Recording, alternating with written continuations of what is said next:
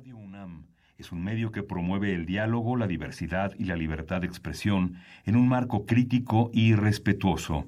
Los comentarios expresados a lo largo de su programación reflejan la opinión de quien los emite, mas no de la radiodifusora. Radio UNAM presenta Primer Movimiento. El mundo desde la universidad. Desde la Feria Internacional del Libro de Guadalajara 2018.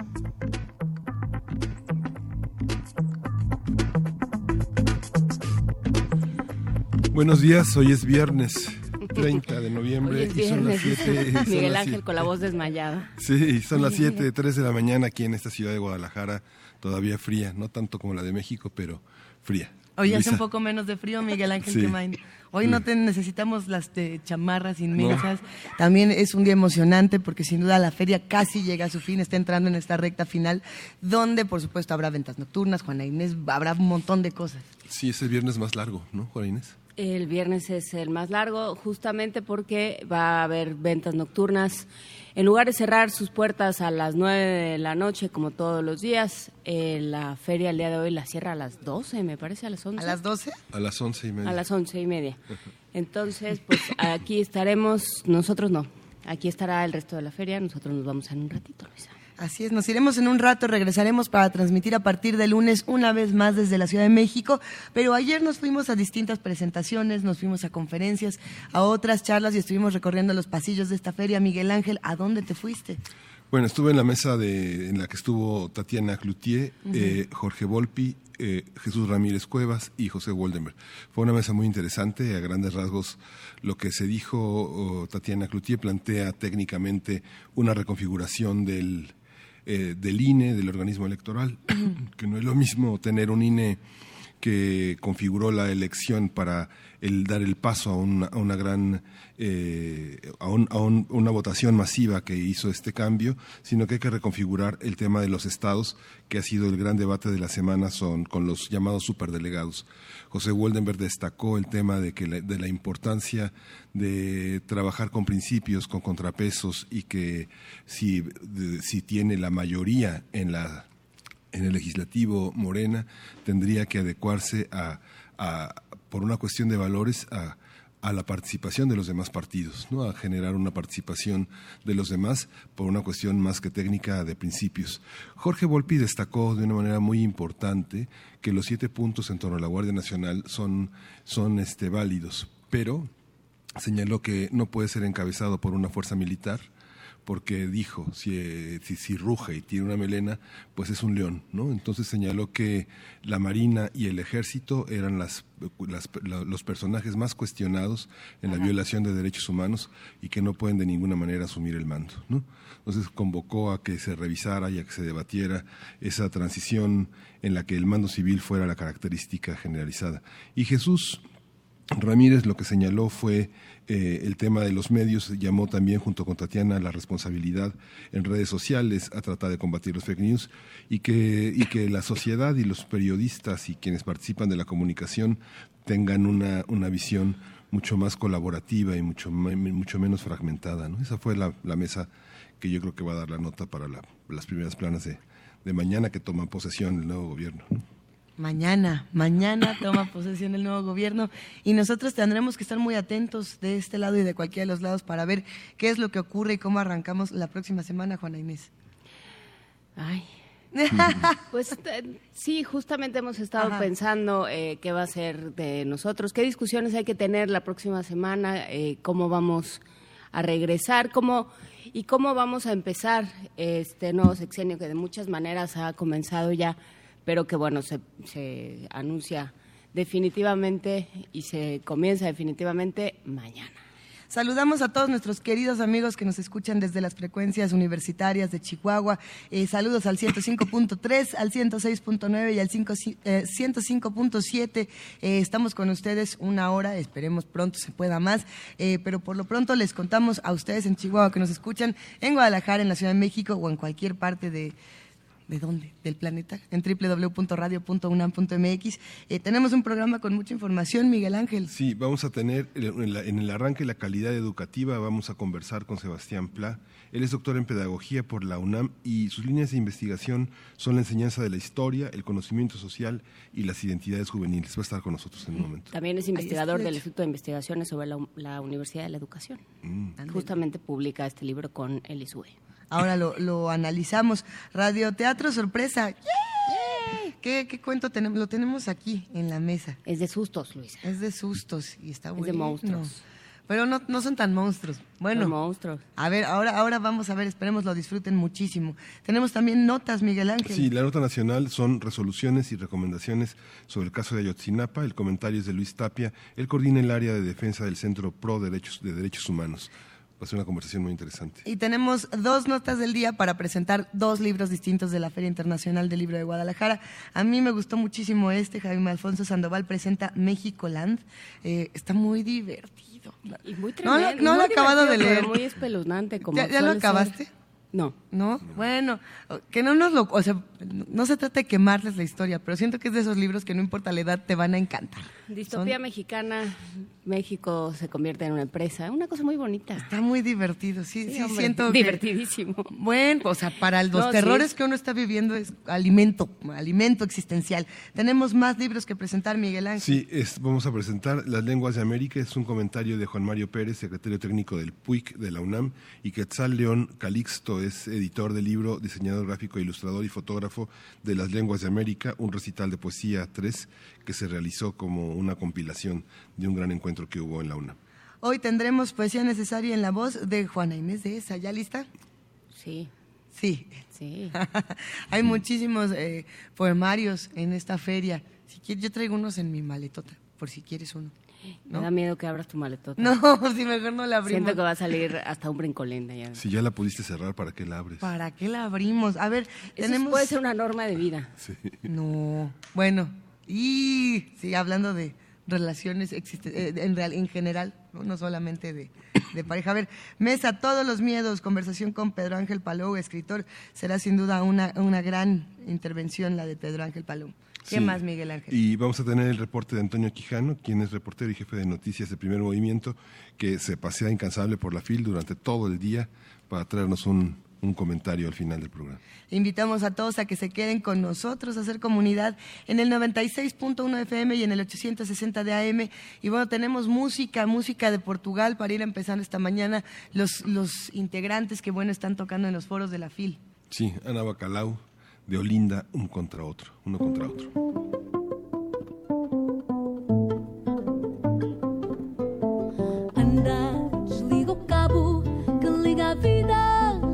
jogo, joga comigo um jogo novo com duas vidas, um contra o outro. Que já não basta esta luta contra o tempo, este tempo que perdemos a tentar vencer alguém. E ao fim e ao cabo, o que é dado como um ganho se haver desperdiçados sem nada dar a ninguém. Anda, faz uma pausa, encosta o carro, sai da corrida, larga essa guerra que a tua está deste lado da tua vida. Muda de nível, sai de um estado invisível. Põe um modo compatível com a minha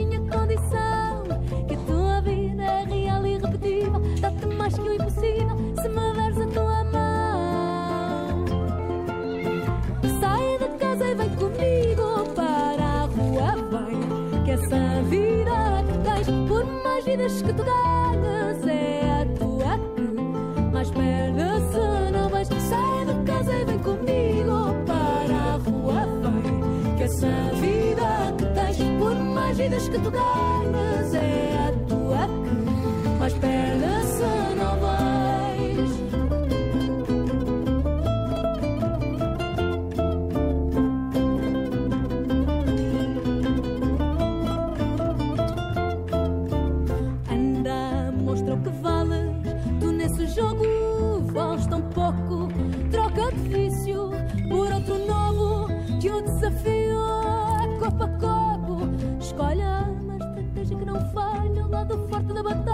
põe no máximo poder. Dou-te a vantagem, tu com tudo eu sei nada, que mesmo assim desarmada, vou te ensinar a perder. Sai de casa e vem comigo para a rua, vem. Que essa vida que tens, por mais vidas que tu ganhas, é a tua que mais vais. Sai de casa e vem comigo para a rua, vem. Que essa vida que tens, por mais vidas que tu ganhas, é a tua que mais perde se não vai.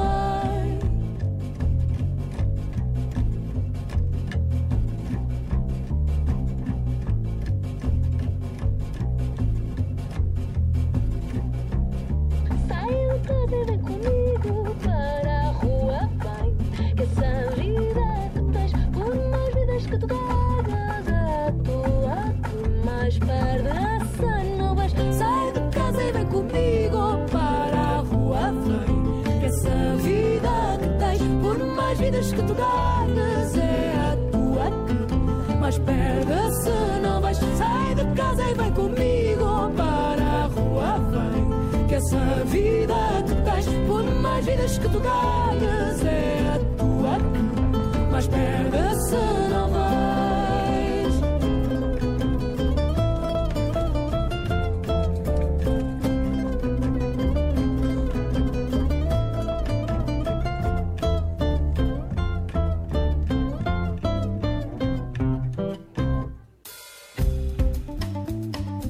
Primer movimiento. Desde la FIL Guadalajara 2018. En el libro Calidad Educativa, Historia de una Política para la Desigualdad, Sebastián Pla plantea que la calidad educativa no garantiza la equidad ni la igualdad, sino que produce nuevas desigualdades educativas y sociales, mismas que son generadas por un grupo de expertos cuyo conocimiento especializado les permite desarrollar políticas educativas que promueven la inclusión diferencial como sinónimo de justicia social. El autor fundamentó su planteamiento mediante un recorrido histórico del concepto de calidad educativa desde los años 60 del siglo XX hasta la actualidad. El texto retoma los discursos globales, regionales y nacionales y pone especial atención en los especialistas como actores protagónicos en la producción de la calidad educativa en México y América Latina. Vamos a conversar con Sebastián Pla, él ya está con nosotros. Él es doctor en Pedagogía por la UNAM y sus líneas de investigación son la enseñanza de la historia, el conocimiento social y las identidades juveniles. Bienvenido, Sebastián. Gracias. Muchas gracias, buenos días. Qué, qué emocionante pensar en libros como estos, eh, con todos los chavos que estaban ayer dando la vuelta en, en esta feria. ¿A, a quién, ¿A quién llegan estos libros? ¿Para qué son? Cuéntanos un poco eh, qué, qué rasgos encuentras de la educación que se tengan que empezar a cambiar. Pero ahora llegamos a todos. Sí, claro. Este, bueno, no vas destinado a los jóvenes que estaban ayer aquí, que No, venían ni brincaban para todos lados, está más bien destinado a quienes estén interesados en políticas educativas y estén discutiendo un Bueno. poco lo que se ha desarrollado. Eh, y bueno, lo que trato de hacer en el libro es mostrar cómo se ha ido creando una larga política bajo el concepto de calidad educativa y trato de proble- problematizar el término que hoy usamos. lo problematizas mucho, no tratas, lo problematizas mucho. Claro, porque estamos demasiado eh, acostumbrados a, a usarlo y eh, no, no nos ponemos a pensar qué significa, qué está detrás y sobre todo qué está produciendo el uso del término. Está en la Constitución. Claro, a partir de la última reforma quedó en la Constitución, lo cual hay algo de de eh, absurdo, por decirlo de una manera. Toda, Si tú vas a garantizar una obligación, tiene que ser buena educación. Entonces, al ponerlo en la Constitución, nos preguntamos entonces qué es calidad, porque eh, ¿Es, es una calidad, que, que ofrezcamos, antes eh, ofrecíamos una de, no cal- de baja calidad? pues parecería que sí, pero no, eh, efectivamente el sistema educativo tiene muchas deficiencias que tenemos que corregir, pero lo importante es que cuando tú marcas como constitucionalmente la eh, calidad, marcas también un tipo de políticas educativas que vas a determinar o que vas a aplicar a partir de ellas. Parte importante de esas políticas es el control del sistema educativo. ¿Podemos describir algunas de las políticas educativas que ya se llevan a cabo para que los que hacen comunidad con nosotros entiendan un poco a qué nos referimos y todos aquí podamos estar en el mismo canal? Claro. Eh, lo importante de la calidad educativa es empezar a medir, o sea, es empezar a, centrarse ya no tanto en el proceso educativo que está dentro del aula, en el proceso de aprendizaje, sino en todo el sistema de evaluación, el todo el sistema de control del sistema educativo dentro de lo que la ley del servicio profesional docente fue parte. Ahí es en controlar a lo que es un profesor, a determinar qué es un profesor idóneo bajo el concepto de calidad. y esa sería una política muy clara. Otra es, por ejemplo, que construyes la idea de aprendizaje, porque lo importante es el aprendizaje, y no, no, estoy negando que sea muy importante el aprendizaje, sino que se construye todo un sistema alrededor, por ejemplo, el Instituto Nacional de Evaluación Educativa, se destinan grandes financiamientos, no tanto al aprendizaje en sí, sino a la medición del, del, aprendizaje. Entonces, lo que se, se termina eh, eh, dando peso en la política es más a lo que está fuera de la escuela, a lo que está, eh, lo que es el mecanismo de control de, este, de la calidad, eh, como están entendiendo ellos la calidad, y este, que al proceso educativo. Otros más claros son los exámenes masivos de evaluación a gran escala, como los exámenes conocidos como PISA o TIMS, que son diferentes este, eh, tipos de exámenes que van midiendo y determinando el tipo de políticas que se van desarrollando. A ver, ah, cuando uno habla de políticas educativas, parece que es algo muy lejano, pero en realidad de lo que se trata es de, eh, cómo estamos concibiendo el país, cómo estamos pensando la idea de país. Dices mucho, peleamos por cómo vamos a evaluar, pero no, o, o qué, eh, cuando hablas de, de la episteme, cuando hablas de la, de la, concepción epistemológica del aprendizaje, bueno, mucho nos discutimos, hablamos de este prócer o de este otro, le damos, eh, le damos peso a este momento de la historia de México o a este otro, incluimos este tema por encima de este otro, pero no pensamos para qué, no, no pensamos realmente cómo estamos construyendo el, el aprendizaje.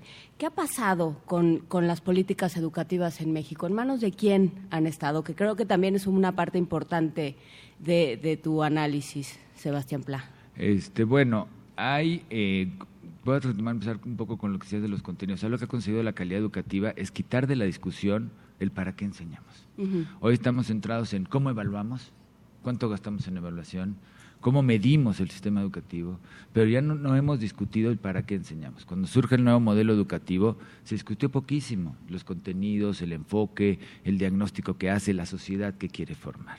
Ahora bien, ¿quiénes están a cargo de, la, de las políticas educativas? Son diferentes actores, o sea, hay relaciones eh, con los organismos internacionales, sin lugar a dudas.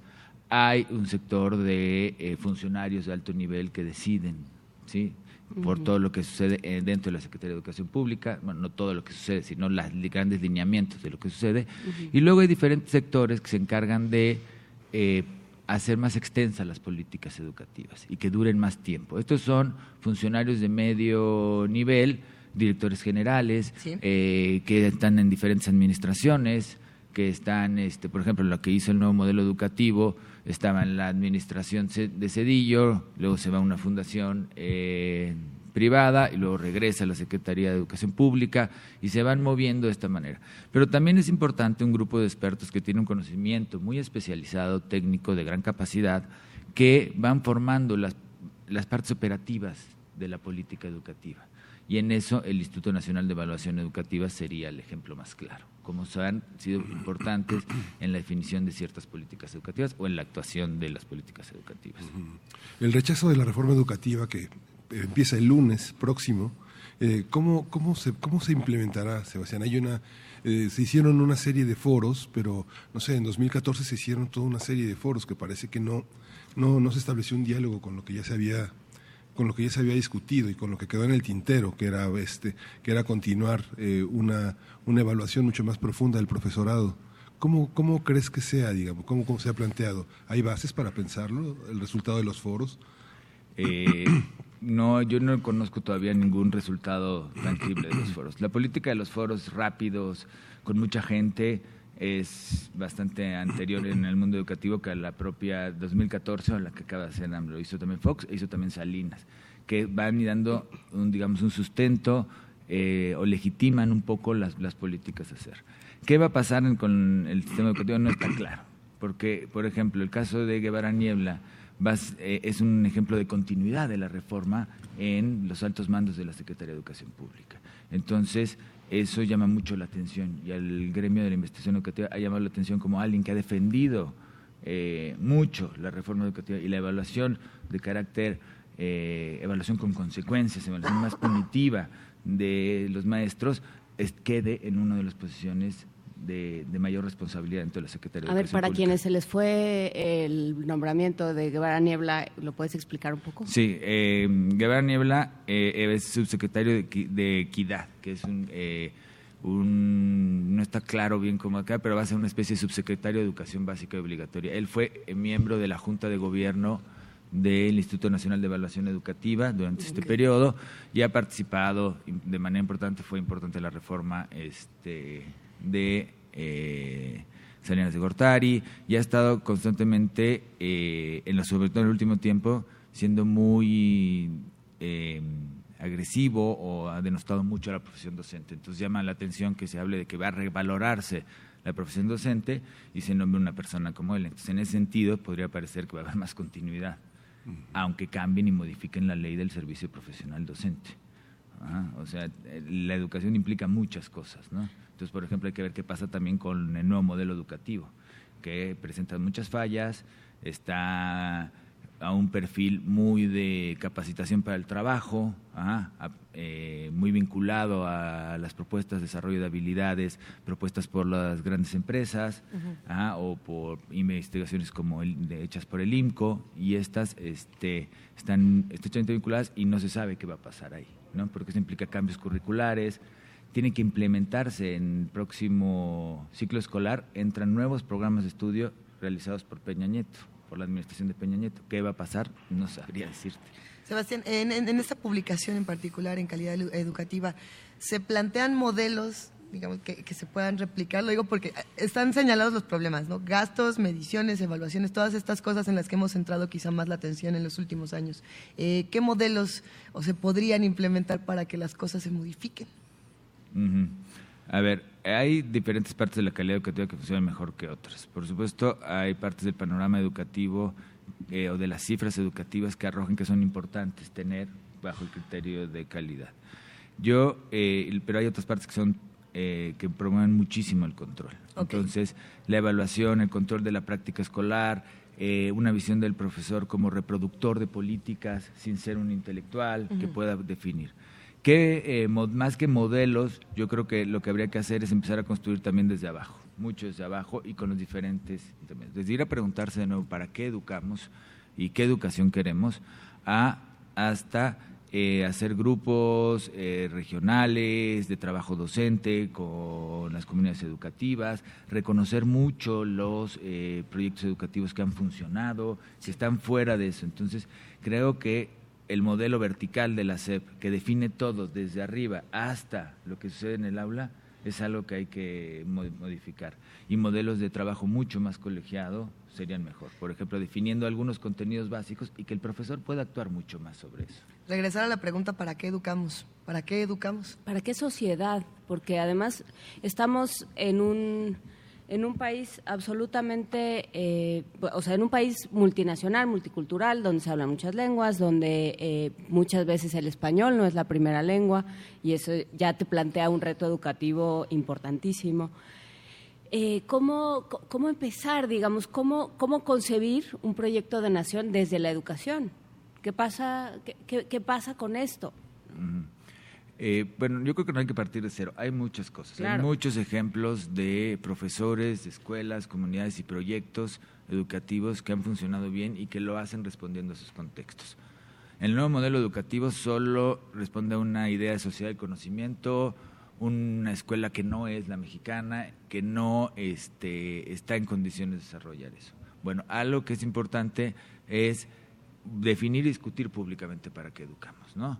Pues el nuevo modelo propone que para la sociedad del conocimiento, entendida como sistema económico donde el conocimiento es el principal capital de intercambio.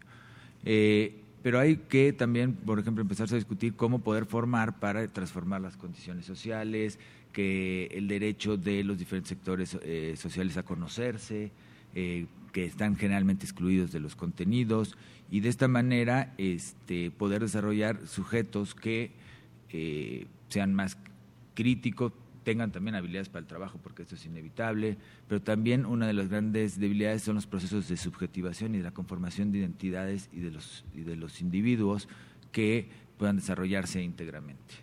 Entonces, ¿Qué sociedad? Pues eso hay que discutirlo públicamente. Yo creo que sí hay que buscar una sociedad más igualitaria, que recupere el valor de la igualdad, donde la escuela cumple un, papel fundamental, siempre en tensión con el derecho a la diversidad, por supuesto. el papel del sindicato Ahora que, regresa el Baster, evidentemente, ¿qué papel ha jugado en el tema de, las, de, la, de, la evaluación docente? Digamos, el reparto de plazas, el jugar de una manera a la eternidad de la, del puesto, ha sido también un obstáculo en la, en la educación, una, una parte muy difícil. Sí, lugar. Eh, ¿Cómo, cómo eh, esta parte, cómo la perfilas en este aparente regreso del, del sindicalismo del Baster? No es positivo. O sea, una cosa es que estoy en contra o que considero que las políticas de evaluación docente y de eh, destrucción de las formas de organización docente no es positivo para ningún tipo de trabajador ni para la sociedad. Pero que también considero que el tipo de sindicalismo del Baster, eh, muy vertical, antidemocrático, eh, no funciona y no, no va a desarrollar una horizontalidad en los procesos educativos. Y además vas a generar, vas a seguir reproduciendo una esquizofrenia en nuestro sistema. Promueven el desarrollo de autonomías, el desarrollo de eh, sujetos libres con sistemas absolutamente controlados de los profesores, totalmente autoritarios. En ese sentido, el regreso del Baster es la reproducción de un viejo sistema, no solo en la forma de control o manejo de los docentes, sino en formas y prácticas de enseñanza que se reproducen. No puede ser un profesor libertario en un sistema de control sindical que no te da libertad, o en condiciones, o por el otro lado, en condiciones laborales que te están amenazando el despido constantemente. Tampoco puede ser eso. Pues hay que buscar mecanismos intermedios. Hay que buscar y defender los derechos y las formas de organización de los profesores, pero no de formas verticales. Definitivamente eso no es buena noticia desde mi perspectiva. El regreso del Baster. Eh, los maestros son una fuerza política, lo son de muchas maneras en muchas partes del mundo, deben serlo. ¿Cómo, ¿Cómo, conviertes, cómo usas esa fuerza política? Tú hablabas del el maestro como un intelectual y yo creo que en muchos casos eh, así, así es, pero, pero no, no existen los incentivos para que eso suceda. ¿Cómo se dan esos incentivos y cómo se, se sirve un... Se, utilizan o se, se, no se utilizan, porque eso es lo que se ha hecho todo este tiempo, pero se, se potencia la capacidad del maestro de ser fuerza política.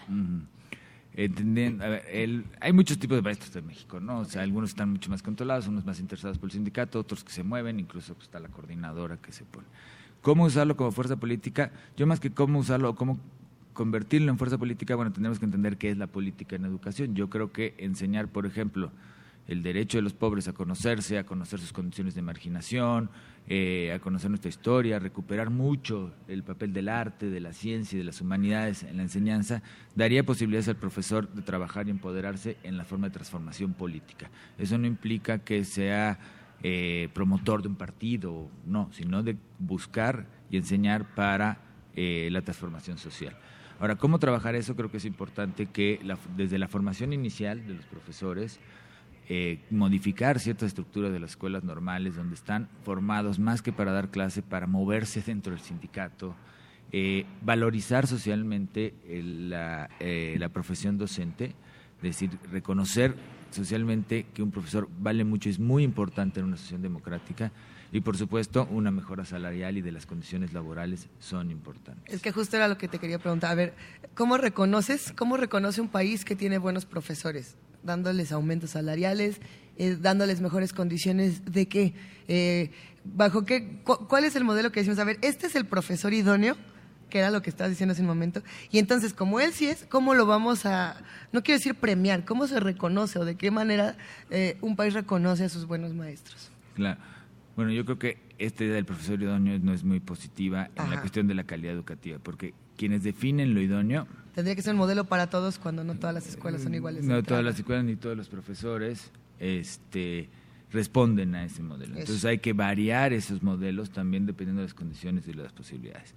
¿Cómo saber y cómo? Eh, pues a partir de, por ejemplo, evaluación entre pares, evaluaciones cualitativas, evaluaciones que no te lleven directamente a la condición laboral, que te permita ir trabajando con ellos. Hay formas también hay que tener claro algo que la calidad educativa no ha, nos ha quitado de la discusión. hay muchas cosas en la educación que no podemos medir, que no podemos tener eh, contra por ejemplo, las sensaciones, los, las formas de aprendizaje, las prácticas eh, valorales, las prácticas democráticas, por ejemplo, van fuera de la... O, ¿qué aprendieron los niños aquí ayer que estaba lleno? Más allá de que aturdía un poco. Pensaba en ellos ayer. Jugaban, corrían y decías, incluso ayer les quejaba y decía, bueno, este, eh, vienen y hacen mucho ruido. Y digo, bueno, pues están jugando, echando relajo, pero por lo menos entre libros, ¿no? Es lo que yo decía algo les va dejando, algo les va quedando. ¿Qué, ¿Qué, aprendes cuando el profesor te hace un cuestionamiento y no va a aparecer en el examen? Y no, ¿Qué aprendes cuando les pones una, a observar una pintura? ¿Sí? Ok, puedes enseñar a ver cómo analizamos y empezamos a dar perspectiva, cuál es, cómo está el personaje principal. Pero hay muchas cosas que no están evaluadas. Y solo pensar en eso, es este, por ejemplo, un ejemplo, un caso que yo conocía de eh, la Tierra Caliente Guerrero.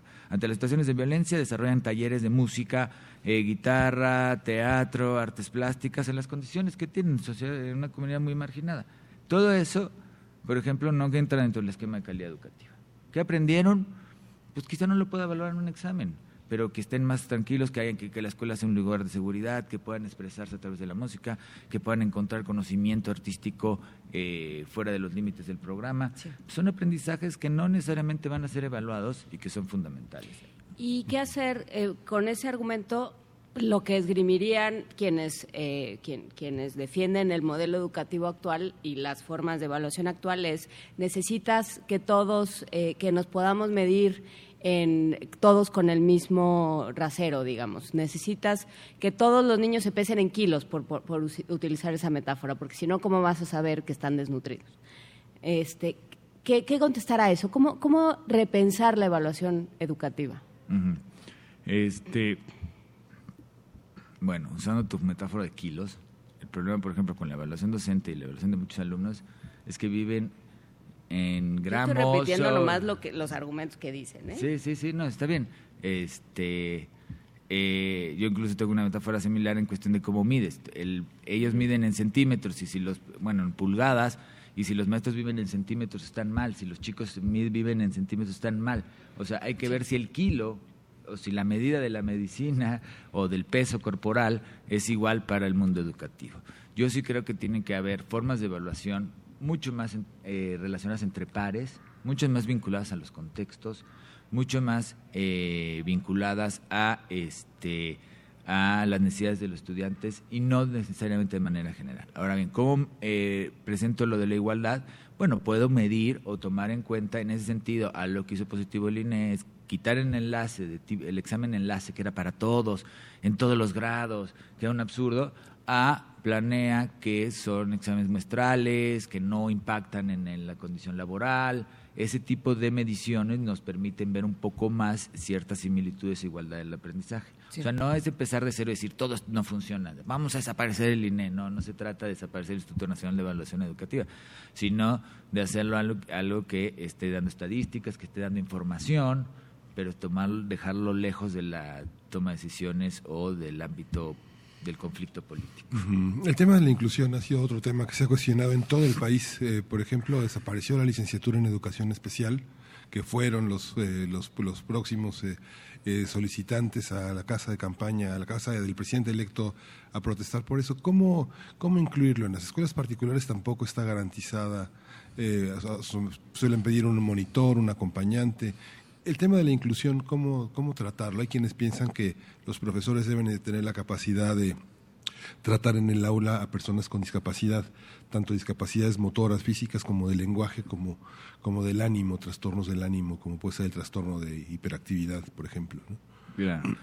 Eh, yo creo que eh, hay que ampliar el concepto de inclusión. Eh, una cosa son aquellos que tienen necesidades especiales de aprendizaje, que por supuesto lo ideal es que puedan convivir, que pueda este que el profesor tenga la capacidad, pues hay que formar a los profesores. Aquellos casos donde este tengan eh, chicos con necesidades especiales, pues tiene que haber un apoyo directamente de, desde la eh, de Secretaría de Educación Pública.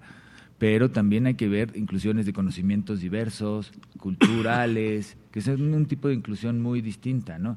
O sea, Hoy los indígenas tienen que una educación intercultural para conocer, digamos, la cultura eh, hegemónica mexicana. Pero nosotros no tenemos el derecho en nuestras escuelas a conocer cómo piensan la historia, cómo piensan el arte, cómo piensan cuáles son los saberes indígenas. Entonces no hay una verdadera interconexión. Entonces el discurso de inclusión tiene que ampliarse a otros aspectos. Por supuesto, la formación docente es fundamental. Las políticas de formación docente eh, son centrales y el trabajo directo que se puede hacer con las escuelas. Eso es caro, pero hay que atenderlo de manera. Tienen que estar en la misma aula.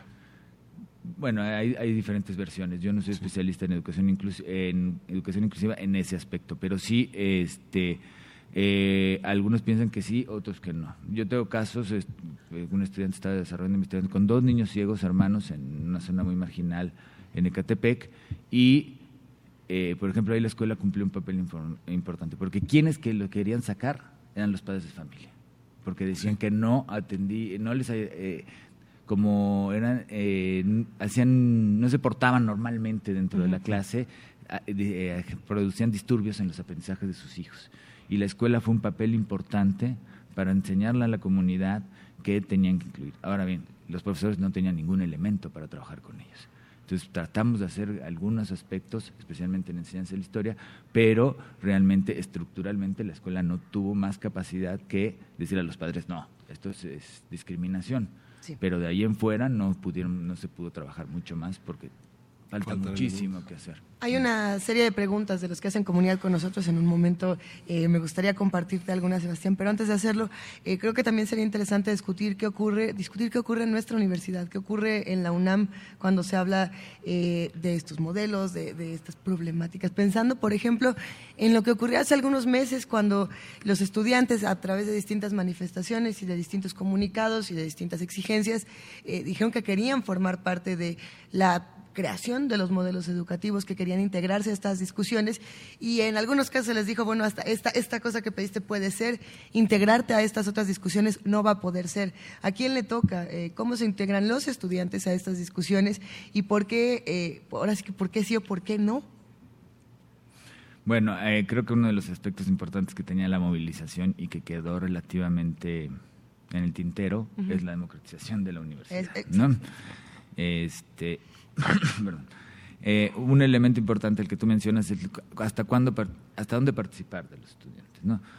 Yo creo que es importante, por ejemplo, en la formación de los programas de estudio, en las discusiones académicas, los estudiantes son importantes, pero también con ciertos límites. O sea, en, pongamos, voy a poner el caso de las humanidades, que es el que más conozco. ¿Cómo defines aquellos contenidos que están trabajándose en punto a nivel internacional para discutirse en un área de conocimiento? Que tanto los estudiantes de licenciatura conocen. Se pueden aportar sin lugar a dudas, pero hay que dejar un espacio también a, quienes llevan años trabajando en este tipo de asignaturas. O en ciencias exactas ha de pasar mucho lo mismo. O sea, no todos los estudiantes tienen la capacidad de, o un chico de licenciatura en general, a los 21 años, no conoce el campo de discusión de una manera que un profesor. Pero el diálogo, porque las preguntas, los intereses, eh, el análisis de la realidad que le hace que surjan las preguntas de tesis, investigación, debería también a los académicos mover, hacerse mover para abrir nuevos temas de investigación que respondan a las condiciones. Justamente eh, muchos de los jóvenes lo que opinaban en ese, en ese sentido era, a ver, eh, yo estoy aquí, no tengo las condiciones quizá para llegar hasta el fin de mis estudios porque, bueno, vivimos en un país que nos, nos dificulta mucho terminar de estudiar y cuando lo logremos todos los académicos ya van a tener sus lugares bien determinados y no los van a soltar y nosotros nunca vamos a tener la oportunidad real de formar parte de las discusiones que tienen los académicos, que tienen los que se encargan de mover un poco el diseño de lo que entendemos por educación.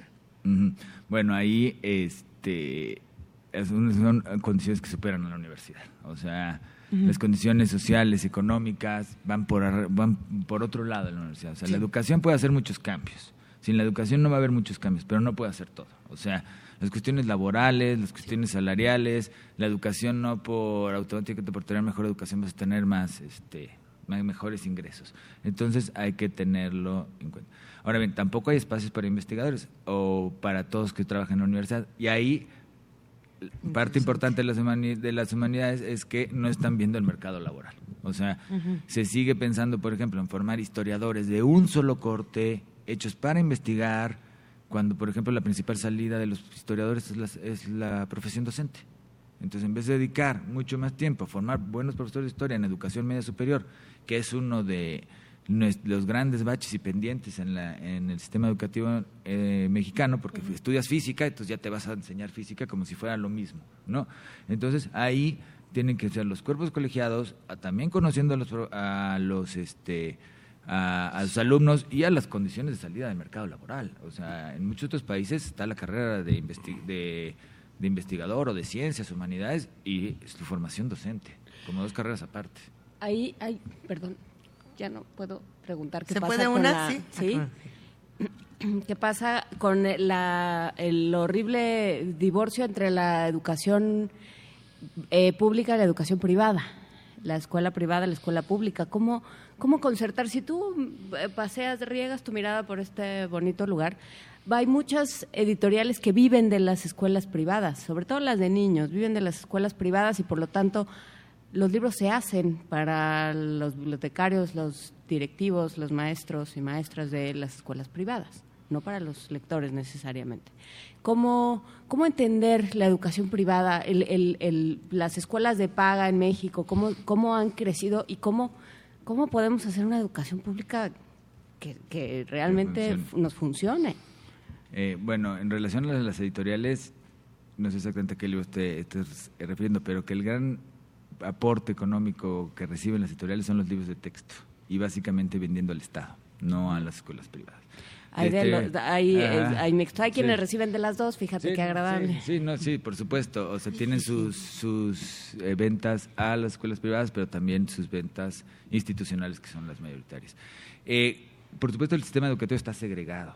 Y la autonomía curricular, el otro estaba hablando con un colega y estaba mostrando cómo la autonomía curricular en sistemas profundamente desiguales como el nuestro solo va a profundizar la desigualdad. Porque mientras las escuelas privadas puedan desarrollar todos sus currículums o todos sus contenidos con base en sus potenciales económicos, aquellos que no tienen el acceso a diferentes partes, por ejemplo, robótica. Una escuela que tenga capacidad de enseñar robótica, que tenga los ingresos, que conozca a las personas, pueda incluirlo, y otra no, se va a quedar otra vez solo en matemáticas o español. Y así sucesivamente con el arte, con múltiples otras, otras cosas. ¿Cómo mejorar la, educación pública? Bueno, el acceso, yo creo que la ampliación de horizontes en el ámbito educativo es importante. El acceso de eh, múltiples libros, múltiples este, fuentes de artísticas, múltiples opciones de ciencia, que los profesores no solo puedan tener un libro de texto, especialmente en secundaria, sino tengan verdaderas bibliotecas completas donde puedan trabajarse.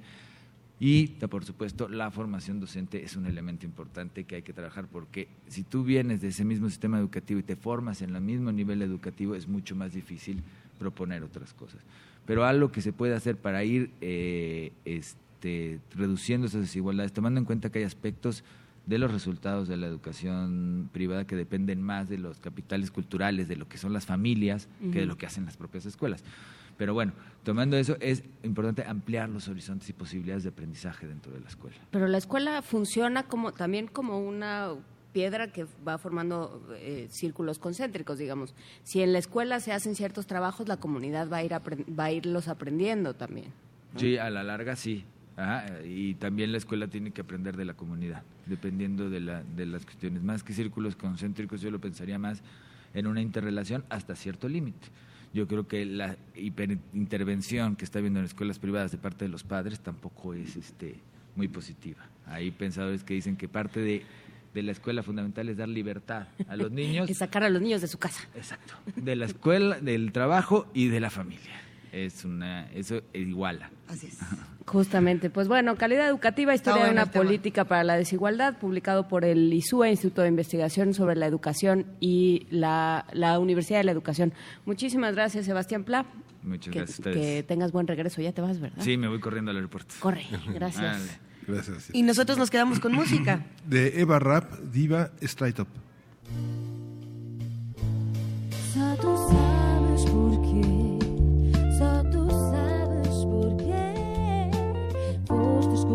Vencer. Levanta a cabeça, sem mulher. Só tu sabes porquê. Só tu sabes porquê. Foste escolhida para vencer. Levanta a cabeça, sem mulher. É dura, para um homem que já é casado. Quando chegou, não te falou do seu passado. Tu só querias um amor, um companheiro, uma paixão. Ter filhos desse amor a dividir a refeição. Mas olha, verdade é que és segunda opção. Tua mente tá submissa do teu coração. O beijo amargo da saudade no serão vai te consumindo aos poucos, te levando à exaustão. Vende roupa, vende fruta até mobília. Leva nas costas o sustento da família. Numa rotina que nem sempre lhe compensa. Mas para ver o sol brilhar, há que não baixa a cabeça. Mamãe solteira a viver nos dias de hoje. É barra dura, mas não chores, tu vais longe. E quando o mundo decidir te condenar, lembra que esse teu rebento foi te dado para amar. Só tu sabes porquê.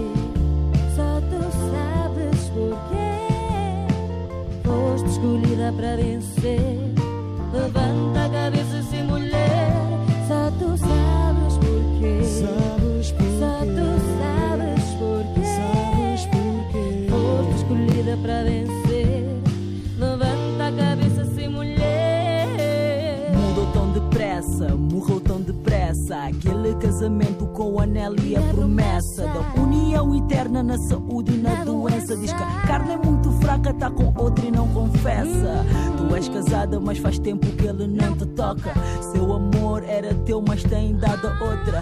Tu és linda, tens o mundo ao teu dispor. Não dances nunca nessa vida um som que te traga dor, jamais. Desistas dos teus sonhos, tu és forte, não vais viver atirada a tua sorte, faz mais. Teu destino és tu quem vai escrever, já devias saber, não tens nada a temer. Jamais. Desistas dos teus sonhos, tu és forte, Não vai. viver atirada a tua sorte. Faz O teu destino és tu quem vai escrever, já devias saber, não tens nada a temer.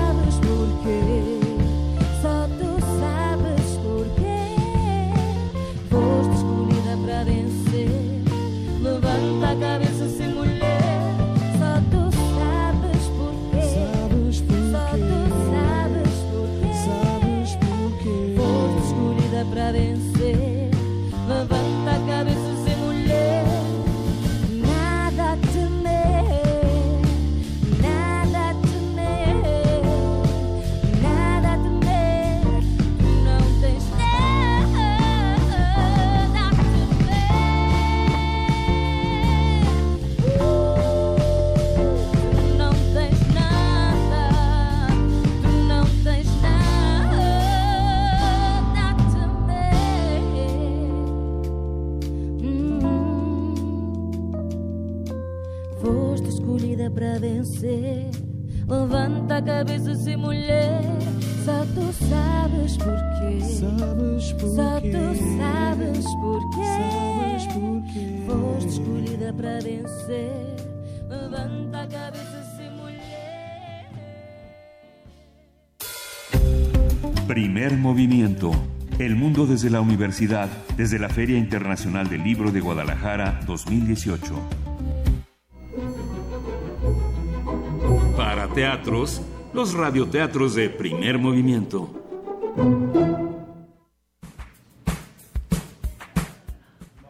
Come juguetes, de Julián Bessiat, editado por Castillo de la Lectura en 2015.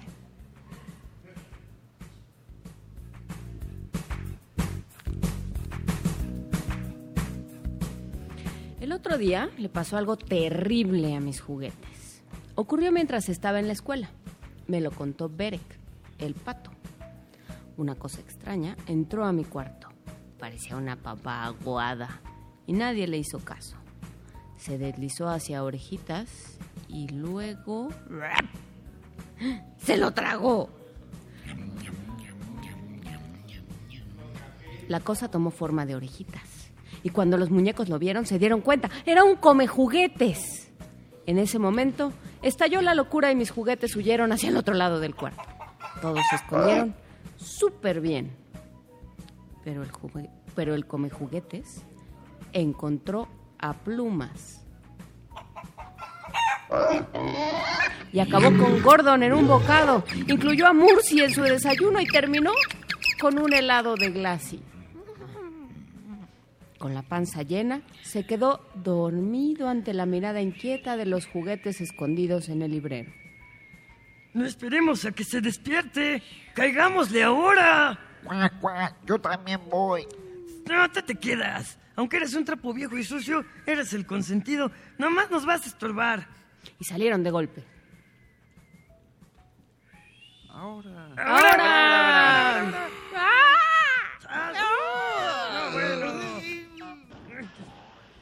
Problema fue que Leo pisó la trompa de Dodo y eso provocó que Tigrito tropezara con Tiburoncín, quien golpeó a Thor, que le enterró el cuerno a super muñeco. En pocas palabras, despertaron al come juguetes y se los tragó uno por uno.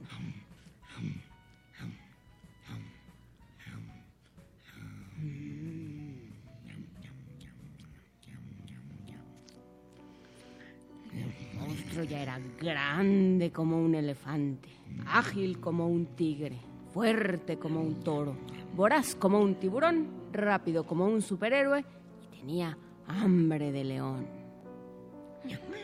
Entonces se abalanzó sobre el cofre de juguetes, el único lugar que no había revisado. Y adentro se ocultaba el resto de los muñecos.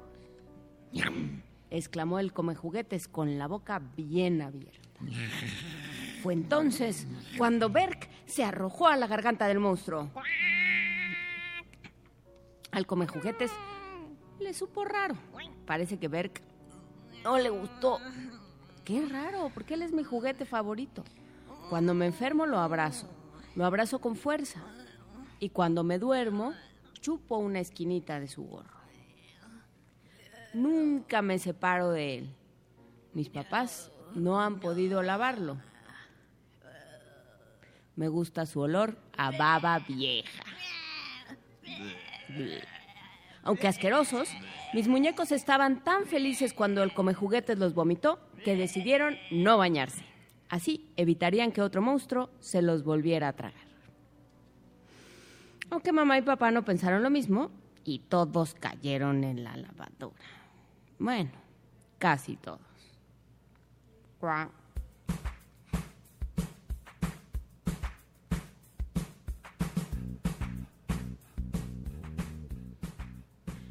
Come juguetes de Julián Bessiat, editado por Castillo de la Lectura 2015.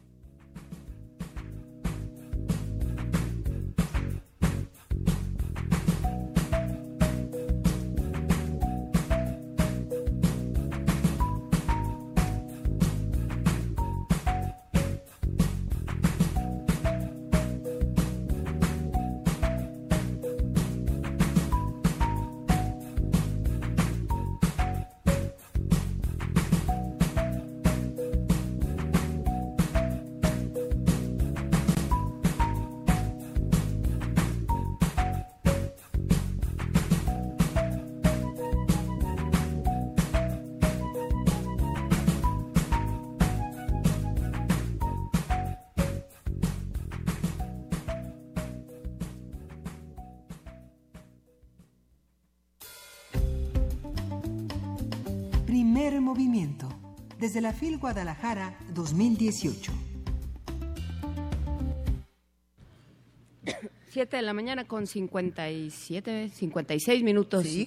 Estamos por terminar esta primera hora, Luis Iglesias. Así es, leyendo algunos de los comentarios de aquellos que hacen comunidad con nosotros, que nos da muchísimo gusto leerlos desde tan temprano. Juana Inés Miguel Ángel, por ejemplo, Estivalizon Moon, a quien conocimos hace un par de días aquí en la feria y que nos dio muchísimo gusto poder abrazarnos, que además hasta regalo nos trajo, ahorita les vamos a contar. Eh, nos dice, los proyectos educativos de formación libre se deberían considerar con más frecuencia, atendiendo las inteligencias emocionales de los niños, hablando específicamente eh, kinder primaria. Eh, sí, reflexiones interesantes, por supuesto. Eh, Rosario Martínez, tampoco las escuelas privadas tienen la forma de ayudar en la educación de los niños discapacitados. Eh, Sí, muchos comentarios aquí. Abel Arevalo, que nos enseñen a pensar, cuestionar, a desarrollar potencial. Eh, creo que el, el, tema de la educación y de la calidad educativa siempre va a dar muchísimo de qué hablar. Hay hasta fotografías que nos mandó R. Guillermo, algunas preguntas interesantes. Arturo Díaz nos dice, yo creo que han pasado muchas administraciones y cada una se le acusa de todos los males, pero quien está, quien ha estado desde hace mucho tiempo y nadie lo toca es el sindicalismo. Eso es lo que Sí. dice. La entrevista con Sebastián Pla fue muy importante, muy, muy interesante, porque uno ve en las comunidades escolares cómo a veces los padres, las comunidades de padres, son las fuentes de la discriminación. No nos gusta la mamá de tal niño. Ese- esos niños son muy raros. Eh, no queremos que estén junto a nuestros hijos, ¿no? Y la obligación de las escuelas es generar un ambiente de convivencia y de participación en función de la ley, del derecho, ¿no? Así es. Pues sí, pero, pero digamos, eh, lo, lo mencionaba también Sebastián Pla en, al, el- al final de la conversación, eh, tiene que ver también con, con la formación docente. O sea, ahí se tendría que hacer un esfuerzo mucho mayor y De también, por supuesto, yo insisto, bibliotecas y espacios de conversación y de diálogo y de, de intercambio de ideas, por supuesto. Sí. Y bueno, pues con estas reflexiones nosotros le mandamos un gran abrazo a todos los que hacen comunidad con nosotros. Despedimos a nuestros amigos de Chihuahua y les recordamos que nos podemos escuchar la próxima semana eh, en su horario, si no me equivoco, es de 6 a 7, el de nosotros es de 7 a 8. eh, pero bueno, compartimos esta frecuencia, los abrazamos, nos escuchamos la próxima semana. Los que gusten quedarse con nosotros, recuerden que estamos en arroba P Movimiento, en diagonal, primer movimiento. UNAM y que tenemos un teléfono que sí contestamos, que es el 55 36 43 39. Nos da muchísimo gusto poder hacer entre todos esta comunidad que crezca entre libros, entre palabras y entre ferias como esta de la FIL Guadalajara. Vamos a una pausa y ya regresamos a la segunda hora de primer movimiento. Síguenos en redes sociales. Encuéntranos en Facebook como Primer Movimiento y en Twitter como arroba PMovimiento. Hagamos comunidad.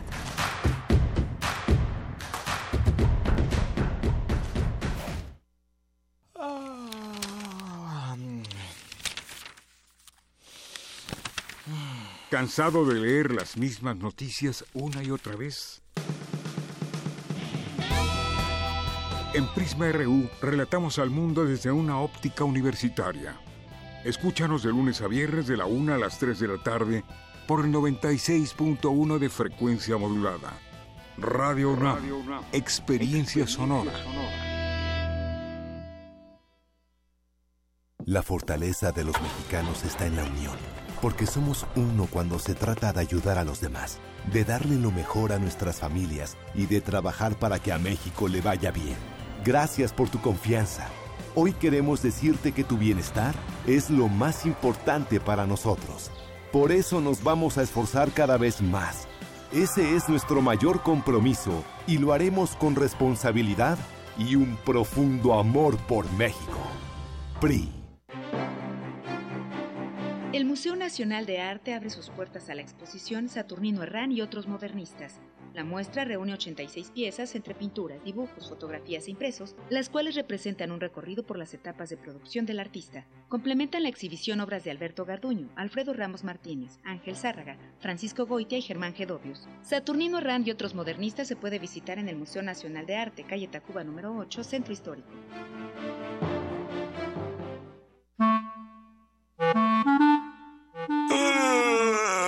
Ay, sábado en la mañana. Traes la pijama puesta, nada que hacer. ¿Sabes qué hora es? Sí. Es hora de Hocus Pocus, un mundo lleno de magia, curiosidades y mucha diversión. Acompáñanos todos los sábados de 10 a 11 de la mañana por el 96.1 de tu FM. Hocus Pocus, la revista de los peques y no tan peques, y en la que la voz principal es la tuya. Forma parte de este espacio de imaginación. Radio UNAM, experiencia sonora.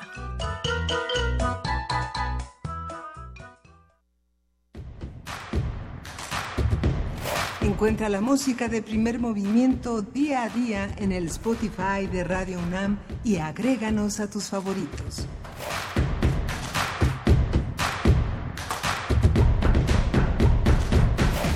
8 de la mañana con dos minutos, revisando un poco lo que nos escriben nuestros amigos que hacen comunidad con nosotros en nuestras redes sociales.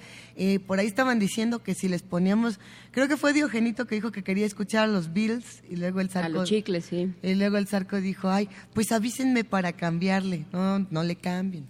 Compartamos, hacer comunidad es justo eso, escuchar todo lo que todos quieren pedir y bueno, a lo mejor decir no estoy seguro si me gusta o no, pero le voy a dar una oportunidad, demos la oportunidad. yo creo que este, el Zarco sí está seguro, ¿eh? Está más que seguro que no le gustan eh, los Beatles. Ahora más, ahora lo revisamos. ¿Cuál nos pidió? Que no le cambie, que se tape los oídos. No, pues bueno, es Un que ratito nada más. es como el eterno, la eterna pelea de qué es mejor, si los Beatles o los Rolling Stones. Bueno, que según yo no es pelea porque son los Rolling Stones. Pero bueno. Claro, Luisa. No, no sé, no lo sé. Sí. Cada quien tendrá una, cada quien tendrá su decisión. ¿Cómo era lo de cada quien o cómo? Pues sí, no, es que hay veces que uno de pronto dice, bueno, hoy amanecí más en este, en este estilo musical. Mira, a ver, ¿dónde está el tuyo? Ya lo encontré, dice Diogenito. Traigo sesión de los Bicles en el metro, pero como hoy es de, compla- que de complacencias, ¿qué tal? For No One o You've Got to Hide Your Love Away. Eh, Si quieres se la cantamos. Hey, porque anda, anda medio lento nuestro internet, pero no importa. Tráete el pandero, Luisa. yo, en tu maletota seguro hay un pandero. Piénsalo, Luisa. Seguramente Piénsalo. sí tenemos panderos por ahí. Eh, tenemos muchas cosas en esta feria. ¿Qué más nos hemos encontrado en los últimos días? Eh, ¿Qué nos falta? ¿Qué presentaciones a lo mejor? Bueno, hoy vamos, a, hoy vamos a tener a Pedro Ángel Palau con un caso muy importante, pero hoy está el- la herencia de un sexenio, simulación y desplazamiento, violencia contra mujeres periodistas de 2012 a 2018. Participan Laura Castellanos, que ayer estuvo con nosotros, hablando de la crónica de un país embosado, y Lucía Lagunes Huerta. Es un acto que organiza, una actividad que organiza el CIMAC. Pero es muy interesante porque la particularidad de las mujeres eh, es, es- es valioso distinguirla. ¿En, en dónde, cómo, a qué hora lo podemos repetir? es- es- forma parte del, es en el Salón 6 en la planta baja de Expo, pero forma parte de los foros y encuentros, donde también hay hoy un encuentro internacional de periodistas, eh, investigación, reportajes, el poder de la información, el periodismo narrativo, los proyectos periodísticos de, de revistas nuevas como Revistat Late Ujú. y al- el Faronet. ¿no? Venga. Mucho periodismo hoy. Importante, importante. Tenía que cerrar esta feria, bueno, tenía que empezar esta recta final con periodismo, porque, pues, ¿qué va a pasar mañana? Sí. ¿Qué, ¿Cuántas preguntas para el día de mañana? ¿Cuántas interrogantes? ¿Cuántas emociones para todos los que estamos de este lado? Berenice Hernández nos pide que escuchemos Perfect Day con Lou Reed, a ver si la ponemos también. Pues es que les digo que el internet anda como fallón, entonces pídanos unas que se puedan tararear y con muchísimo gusto. Las- la de Perfect Day se la puedo. Vámonos de una buena a nuestra nota nacional. Primer movimiento. El mundo desde la universidad, desde la Feria Internacional del Libro de Guadalajara 2018. Nota Nacional. La Comisión Nacional de los Derechos Humanos, la CNDH, emitió la recomendación 15-BG-2018 a 16 autoridades federales, estatales y municipales eh, con respecto a la desaparición de los 43 estudiantes de la Escuela Normal Rural de Ayotzinapa en Iguala Guerrero. Ese documento se compone de 128 puntos en los que se aclara que con esta instancia no se da por terminada la investigación del caso, sino que constituye un punto de partida y una guía clara de lo que falta por hacer. Luis Raúl González Pérez, presidente de la CNDH, declaró que es responsabilidad de las nuevas autoridades continuar con las investigaciones penales del caso para poder tener la certeza sobre el destino de los normalistas desaparecidos y lograr que la justicia llegue a este caso. Vamos a conversar con Luis Tapia, él coordina el área de defensa del Centro Pro Derechos Humanos. Buenos días, Luis, ¿cómo estás? Hola, ¿qué tal? Muy buenos días. Bien, muchas gracias. El inicio de el- el- un nuevo inicio esta recomendación 15BG 2018.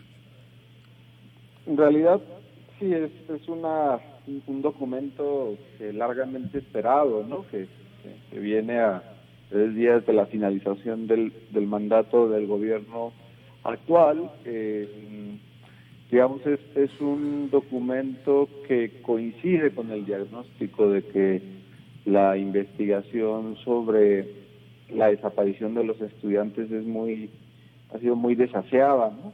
Eh, ha sido eh, mal eh, integrada, ha sido lenta, han dejado de realizarse pruebas fundamentales, asimismo establece un nivel de responsabilidad del, más alto, ¿no?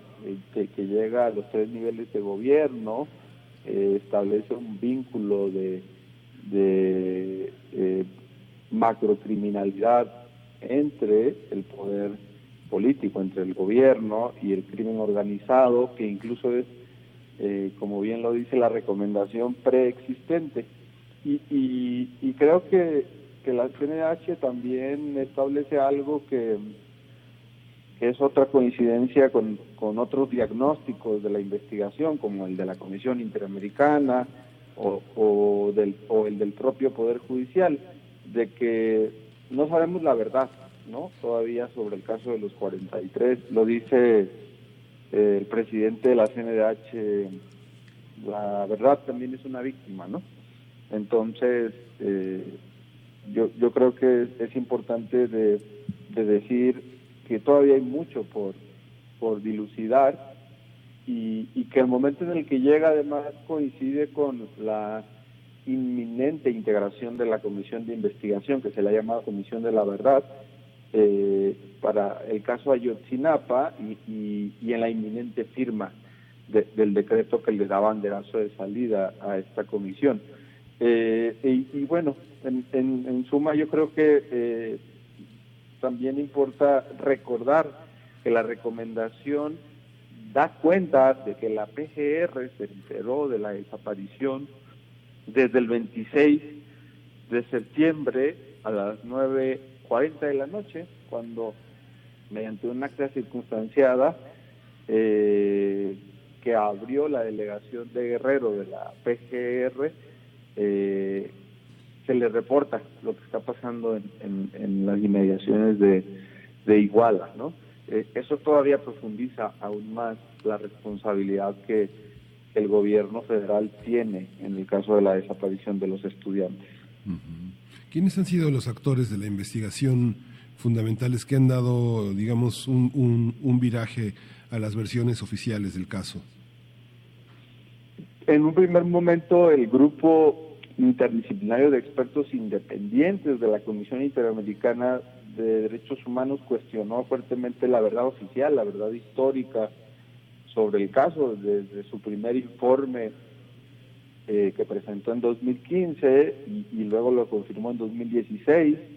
Eh, propiamente en febrero de 2016, el equipo argentino de antropología forense dio a conocer un peritaje, un peritaje múltiple de 17 disciplinas, de más de 30 expertos, en el que dijo que eh, hubo un evento de fuego no en el en el basurero de, de Cocula eh, desde ese tiempo dijo que hubo un evento de fuego no dijo que se podía determinar eh, que había sido el 26 y 27 de septiembre y además eh, estableció que se podían eh, que se pudieron recuperar restos de 19 individuos no Eh, estableció que no se podía mm, determinar de quién a quién a quiénes pertenecían los restos de estas 19 personas y que incluso de los que sí se pudieron determinar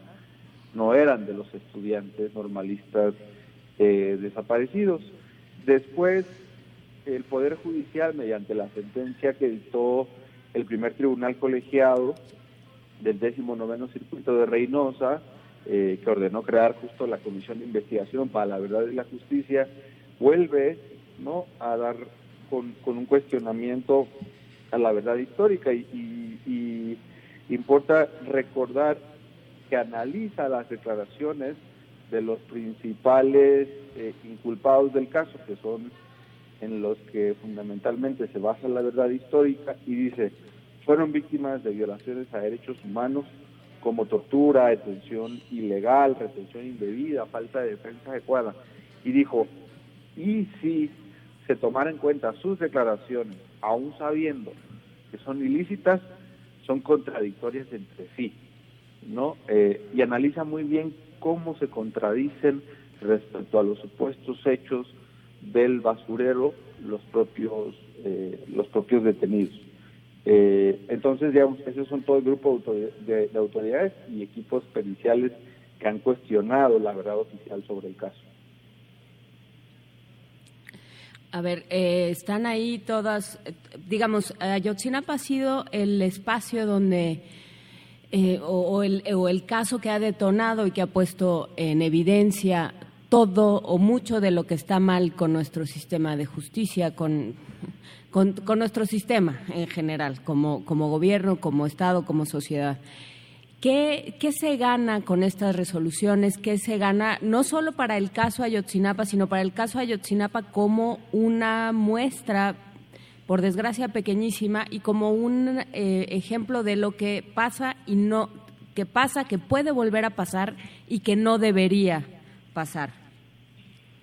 Trágicamente, eh, el caso de Ayotzinapa rompió la narrativa oficial, ¿no? En, el momento en el que llega, en, septiembre de 2014, sobre que en este país todo estaba bien, ¿no? de que eh, a partir de, que el gobierno pidió a medios de comunicación, incluso se publicaban en esa época que, que se reportasen menos eventos de enfrentamientos, de violencia, viene entonces a romper una, una narrativa y, deja claro que la situación de violencia en el país eh, era, era grave y, así continúa y que, y que había una situación de desaparición eh, también muy grave, ¿no? Eh, donde había participación estatal, donde en otros casos no se documenta participación estatal en el evento de la desaparición, pero después hay graves falencias al investigar este, este tipo de casos. Y, creo que eh, importa mucho el, caso Ayotzinapa para el contexto del país, y eh, porque en la medida en que se conozca la verdad, en el que se determine el paradero de los estudiantes, en el que se asimismo se establezcan responsabilidades penales, puede ser una eh, poderosa medida de no repetición para otros para otros casos. Eh, incluso el, el GIEI, en su segundo informe, establece una serie de recomendaciones eh, que van más allá del caso, ¿no? que tocan la entraña del sistema de procuración y, administración de justicia mexicano, que incluso pasa por los servicios periciales, que no son independientes, eh, que pasa en ese momento por recomendar la emisión de una ley general eh, contra la desaparición forzada que ahora ya, ya ha sido emitida, eh, que pasa por eh, mejorar las capacidades periciales para hacer protocolos de Estambul, ¿no? que son hechos con, con formatos y, muy mal desarrollados, que pasa por la creación de bases de datos sobre personas desaparecidas, como muchos puntos que son estructurales al problema de la desaparición. Trágicamente el caso abrió los ojos a la realidad que se estaba viviendo en, en el país y en el que sabemos que son muchos, muchos más, ¿no? Más de 37 mil personas desaparecidas en estos últimos eh, 12 años, al menos han sido reconocidas por el, el gobierno federal y por los gobiernos locales. Se, se, recupera y se, se dignifica la, la posición tan denostada de este equipo argentino de antropología forense, el EAF, que hace un llamado para eh, a la, a la Comisión de Derechos Humanos para un poco para recuperar todo lo que finalmente ellos elaboraron en su momento y que, y que fue descartado, ¿no? ¿Cómo, cómo es? Eh, ayer hubo una, una mesa en la que tanto Tatiana Cloutier como Jesús Ramírez señalaban esta, este, que no hay ni perdón ni olvido, sino justicia y verdad en este, en este caso. ¿Tú crees que hay elementos en el nuevo gobierno para emprender un nuevo, una nueva narrativa? Creo que eh, muchas veces por esta pregunta es muy, muy importante. Eh, hemos sido citados eh, las familias, inicialmente más padres de los estudiantes, las organizaciones acompañantes, al Palacio Nacional el 3 de enero, eh, donde se, se ha anunciado que se va a firmar el decreto que crea la Comisión Presidencial sobre el caso Ayotzinapa. Eh, parece que nos parece que ese es un, gesto de voluntad política muy importante. Eh, habrá que, estar atentos, atentas al, al momento, no va a ser un, momento abierto a, medios de comunicación, eh, porque sí va a tener relevancia el mensaje que se envíe en ese momento ya del presidente constitucional del país para romper narrativas, eh, intentan imponer una verdad eh, que no se sostiene y, y para dar realmente con la verdad en el caso, ¿no? Esa coincidencia también, la decía hace rato, es de muchas, de muchos eh, instituciones públicas y periciales. Entonces, en esa medida, eh, los mensajes que se envíen también pueden golpear a los obstáculos, ¿no? Las autoridades que no se ha querido que sean investigadas y eh, los temas que no han sido que no han sido esclarecidos, ¿no? Eh, por ejemplo, la Comisión Nacional de los Derechos Humanos establece que el ejército tenía intervención en el C4, ¿no? Era una de las autoridades que estaba en este sistema de intercomunicación en tiempo eh, real, donde se reportan varios eventos, donde había policías municipales, estatales y también elementos del, del 27 Batallón. Luis Ese tipo de Tapia. cosas aún tienen que ser esclarecidas. Sí. Luis Tapia, entonces, ¿cómo, ¿cómo conjugar esto con el discurso o lo que se ha dicho hasta ahora de no se va a juzgar y no y el ejército sigue? En, en esta pregunta eh, sobre el caso Ayotzinapa no no ha sido esa la posición, ¿no? Hemos escuchado la posición general y, y- y la posición sobre temas también de nombres específicos del propio eh, presidente actual, de otros expresidentes, y, y es una, una pregunta que, que el presidente electo dice, no, pues eso se va a quedar ahí, ¿no? Pero en el caso de Ayotzinapa no ha sido así, ¿no? Si, si recordamos los mensajes que envió el, el 26 de septiembre cuando anuncia que iba a firmar este decreto en conjunto con las familias y, y, y- dice que se va a llegar a las últimas consecuencias, ¿no? Y que se va a, que no se va a solapar a nadie, pero sobre todo que se va a saber la verdad en, en el caso. Eh, pensamos que, que ese- esos mensajes eh, son, son claros en el sentido de que se, se busca esclarecer este, este caso. Y, y en el tema de del ejército, eh, como bien sabemos, eh, está a debate. Nosotros como organizaciones de derechos humanos que, que defendemos y acompañamos a, a personas, pensamos que, que tiene que ser eh, puesto a consideración de la sociedad mexicana que se busca, pero que ciertamente el- el- en, en el, en el tema de la militarización de la seguridad ya se ha dicho que no que no es la vía, ¿no? Eh, nosotros pensamos que la vía civil y el fortalecimiento de las policías, eh, sí, respetuosas de derechos humanos, es lo que establece nuestro marco constitucional aún no reformado y que en eso coinciden numerosos organismos internacionales de Naciones Unidas y del sistema interamericano de, de derechos humanos, ¿no? Y, y- y pensamos que eh, son situaciones que no cruzan que esperamos que no se crucen, es decir, el esclarecimiento del caso de Otzinapa y el tema de la política de seguridad, pero que sin embargo debemos estar alertas de ambos.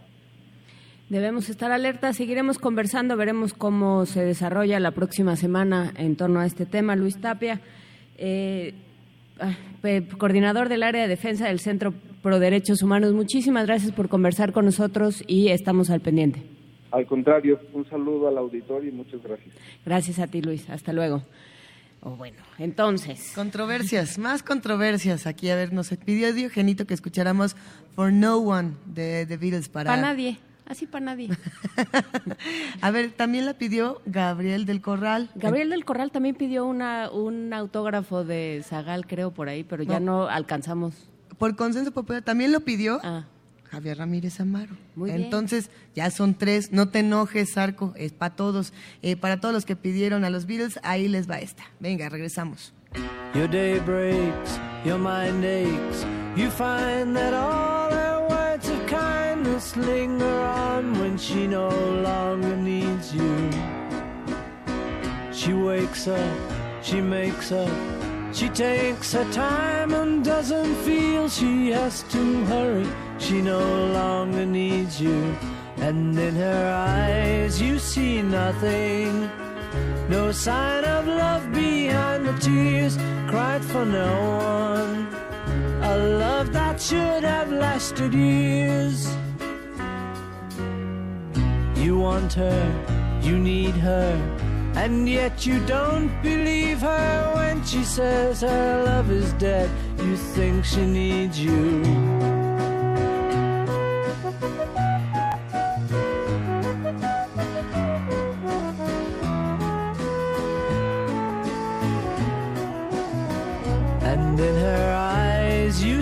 Nothing. No sign of love behind the tears cried for no one. A love that should have lasted years. You stay home, she goes out. She says that long ago she knew someone, but now he's gone, she doesn't need him. Your day breaks, your mind aches. There will be times when all the things she said will fill your head. You won't forget her, and in her eyes you see nothing. No sign of love behind the tears cried for no one. A love that should have lasted years.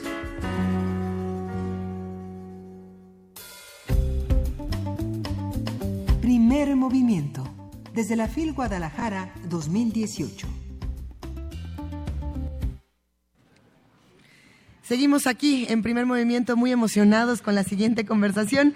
En el marco de la Feria Internacional del Libro de Guadalajara, este viernes será presentado un libro que nos sacó una buena risa, nervio, estrés y que además, eh, bueno, eh, se- creo lo pueden disfrutar mucho los que hacen comunidad con nosotros. El nombre es México Land de Jaime Alfonso Sandoval. Ese libro, editado por Montena en su colección Serie Infinita, narra la historia de Cuauhtémoc Rojo y de un lugar donde todo parece perfecto, pero es falso. Mexicoland, un parque de diversiones en el futuro, reúne historia, música y comida, aunque el resto del país se encuentre colapsado por la violencia y la anarquía. Y nos da muchísimo gusto que nos acompañe en este espacio que todavía es un poco fantasmal. Bueno, ya casi menos, ya, ya, ya empezamos a ver eh, más lectores que empiezan a caminar, editores y sobre todo los que cuidan a, a los libros en este gran espacio. Ya llegó aquí Jaime Alfonso Sandoval, guionista, escritor especializado en literatura infantil y juvenil, que, querido Jaime, gracias por acompañarnos. Este libro está muy divertido. Hola, ¿qué tal? Pues es Bienvenido. un gusto. Muchas gracias, muchas gracias por la invitación. Aquí estoy puestísimo. Puestísimo. Antes de, de empezar a hablar de eh, literatura juvenil, eh, México, Land, guerras, eh, apocalipsis y demás, ¿podemos explicar un poco para los que hacen comunidad con nosotros y que a lo mejor todavía no estén muy relacionados con el tema, qué son las distopías y para qué sirven las distopías en la narrativa? Claro que sí, las distopías son lo contrario de las utopías. ¿Qué son las utopías? Cuando todo salió bonito, cuando pensamos en gobiernos, países perfectos, donde por fin todos se pusieron de acuerdo, todo salió muy bien. Obviamente eso es una utopía. Eh, el conflicto es parte del ser humano. Entonces, pero las distopías donde no solo las cosas salieron mal, salieron muy mal. Y eh, es como llevar todos los defectos y todos los problemas que tenemos actualmente, todavía, uno cree que ya no se puede llegar a más extremos, pues en las distopías los llevamos todavía al más extremo. Entonces son futuros no tan lejanos, más o menos cercanos, en el cual es una advertencia a si no se corrigen ciertas cosas, hasta dónde nos pueden llevar. En, en este caso es tan, tan terrible, digamos, la, la, la, la imagen que yo proyecto del futuro de un México que no se llega a poner de acuerdo, que se fracciona, se rompen dos y son dos países distintos. México nuevo, un nuevo México que fundan los empresarios, porque son los que ponen la lana y construyen un muro. El famoso muro de Trump se construye dentro de México para dividir a los dos Méxicos y el otro lado están los territorios perdidos. ¿Y qué hay? No, bueno, es que no se puede, no se puede tampoco quemar para lo- los lectores lo que ocurre, pero eh, ¿qué es lo que queda? De entrada, ¿qué es lo que queda en este México nuevo y qué es lo que pasa del otro lado? ¿Cómo contrastan estos dos espacios? Eh, México pierde, eh, bueno, se- se- son dos Méxicos, eh, se queda con la cuarta parte uno, que es la parte, digamos, donde vuelve a entrar la ley, vuelve a entrar la paz, vuelve a entrar...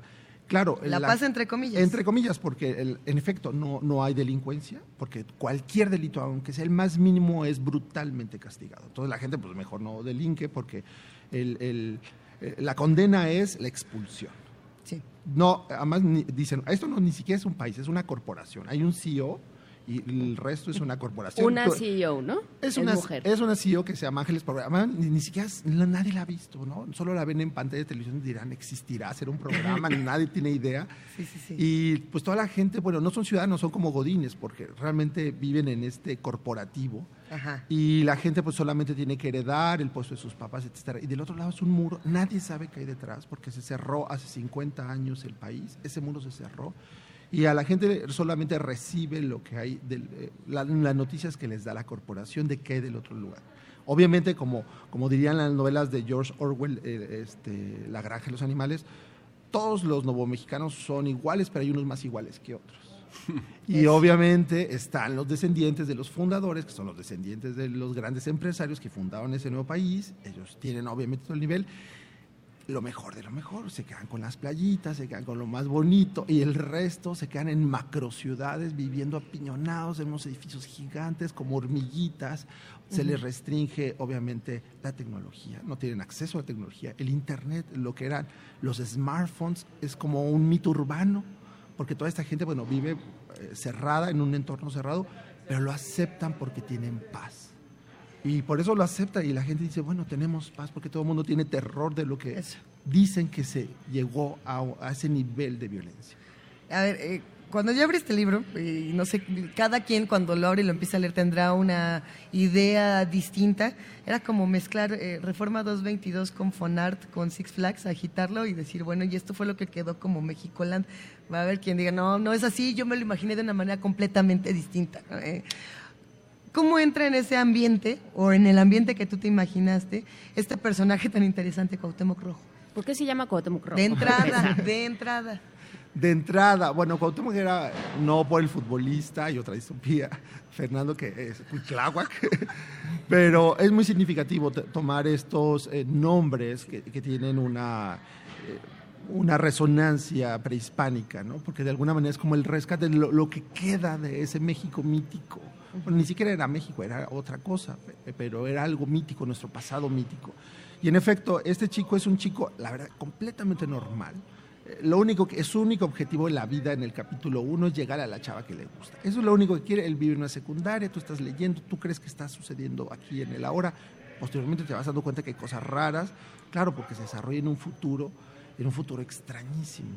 Y este chico, lo, lo primero que le dicen es, oye, lo cita el director y le dice, oye, ¿tus papás de qué trabajan?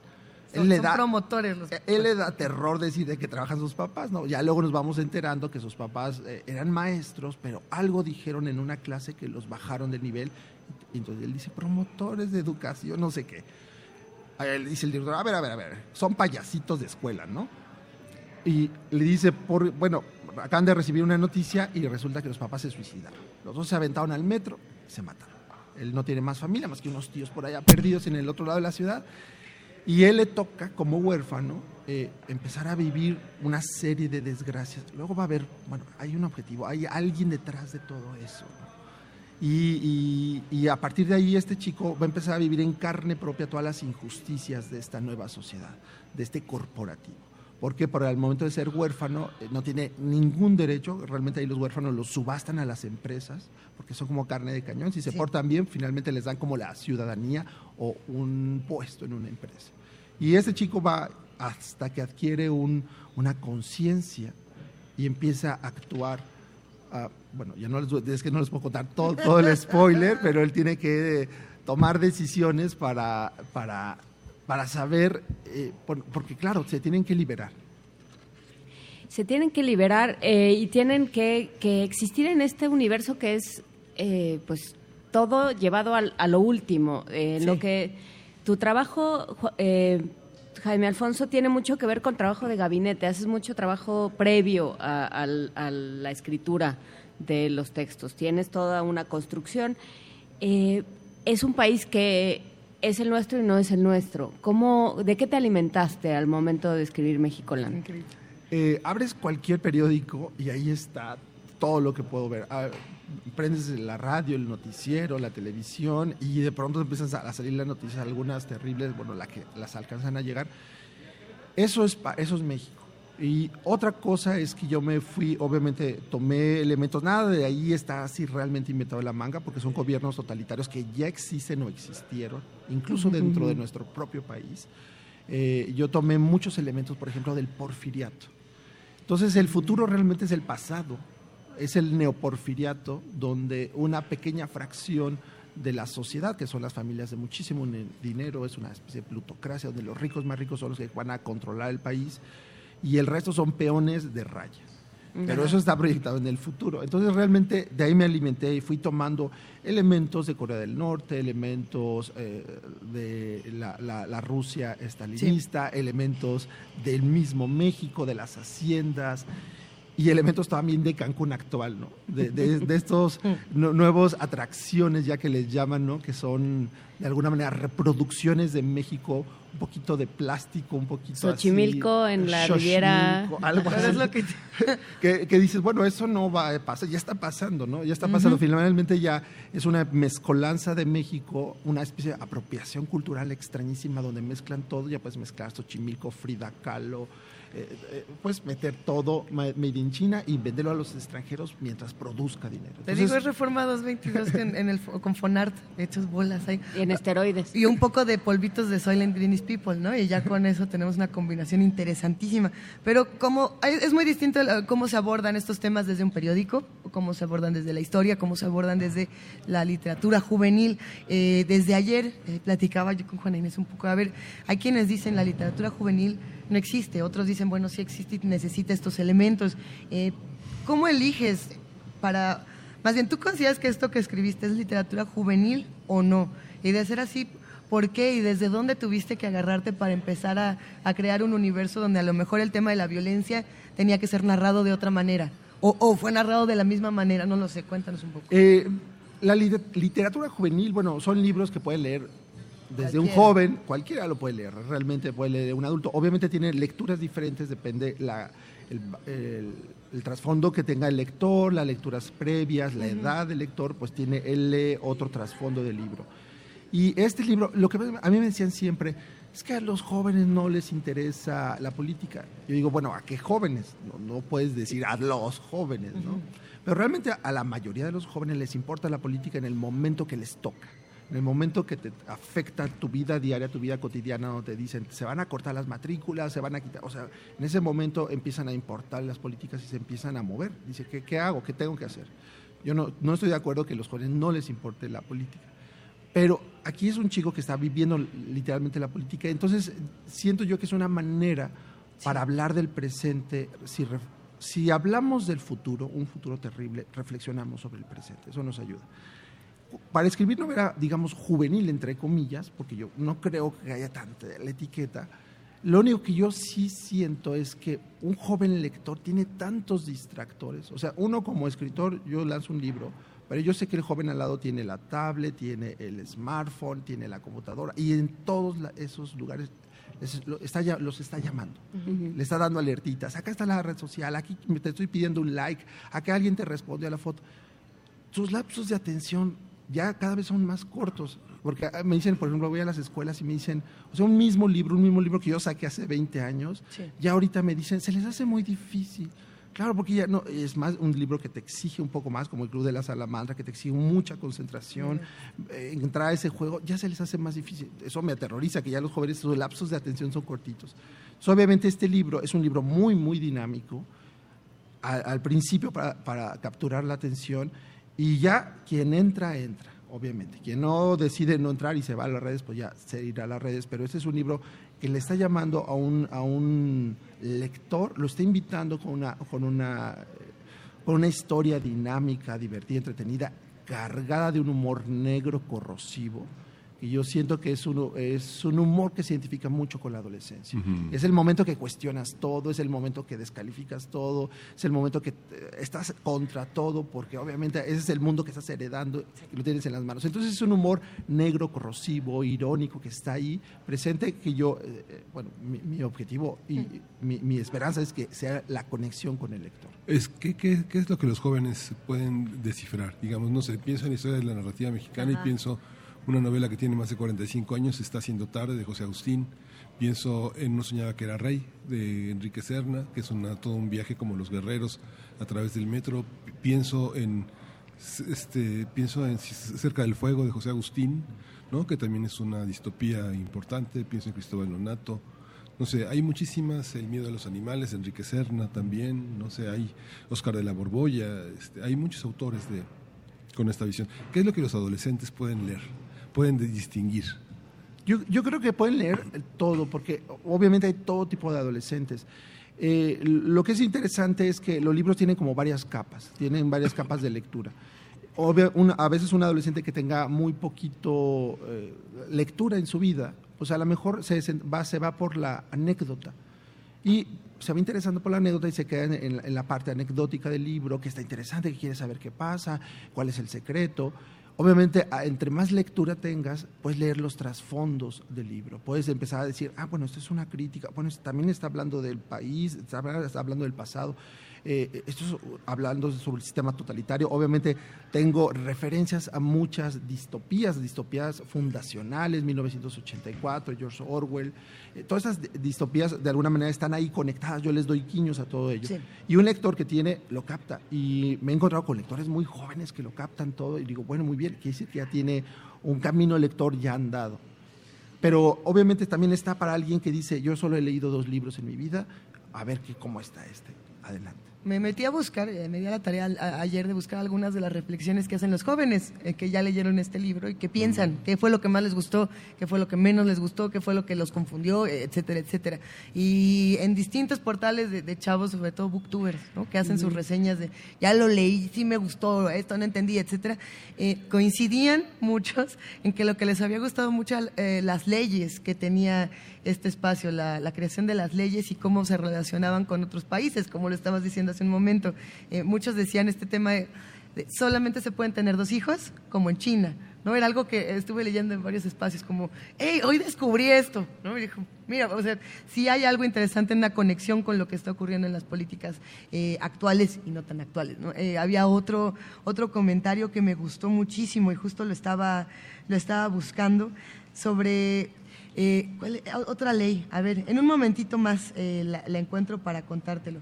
Pero, ¿qué opinas de esto sobre la relación de los jóvenes? ¿Tú piensas en un público cuando escribes?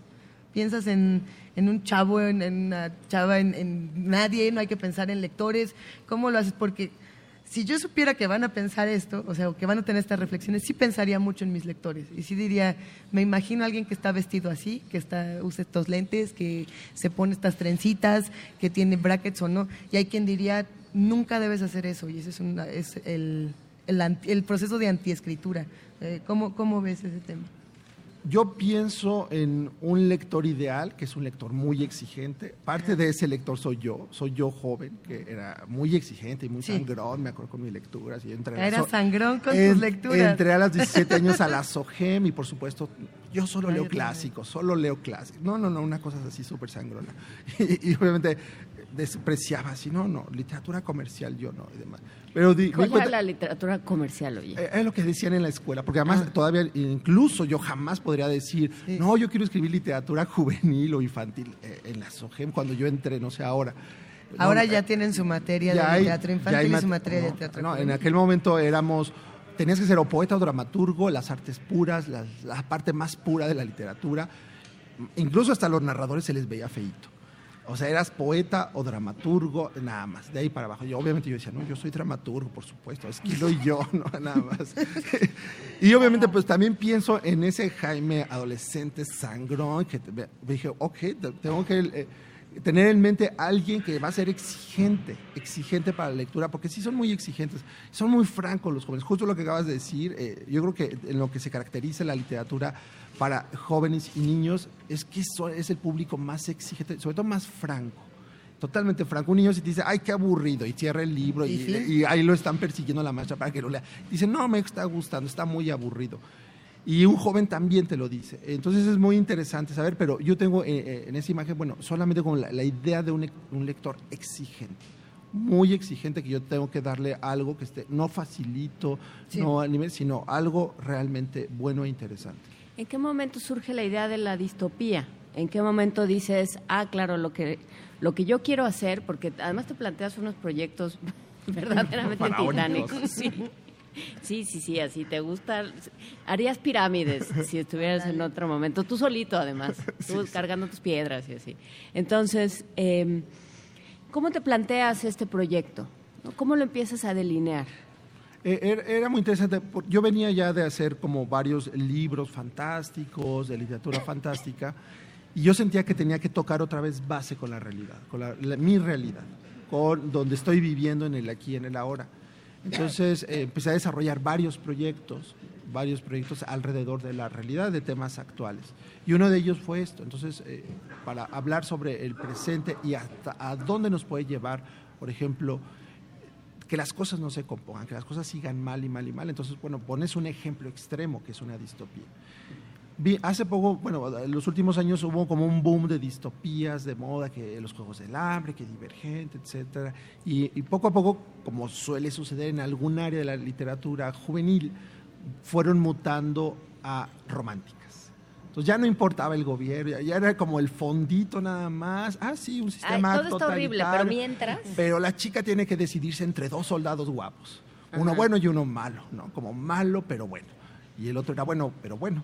Y ella se tiene que, y al de fondo ya es un sistema totalitario y, y ya. Entonces yo dije, bueno, sí, eh, eh, lo, lo mismo me pasó con la, la literatura vampírica. Yo dije, por Dios, ¿en qué momento se volvió Drácula Hello Kitty, como dice Zárate? Eh, y, y dije, es que la, la distopía no es el fondo para una, eh, una historia romántica, porque puede serlo, obviamente, pero el sentido es la crítica social, la crítica política.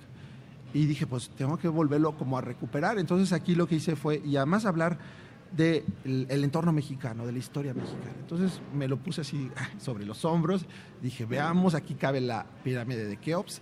Y entonces me puse a trabajar. Yo dije, en unos, bueno, unos ocho meses tengo el libro, tardé dos años en hacerlo.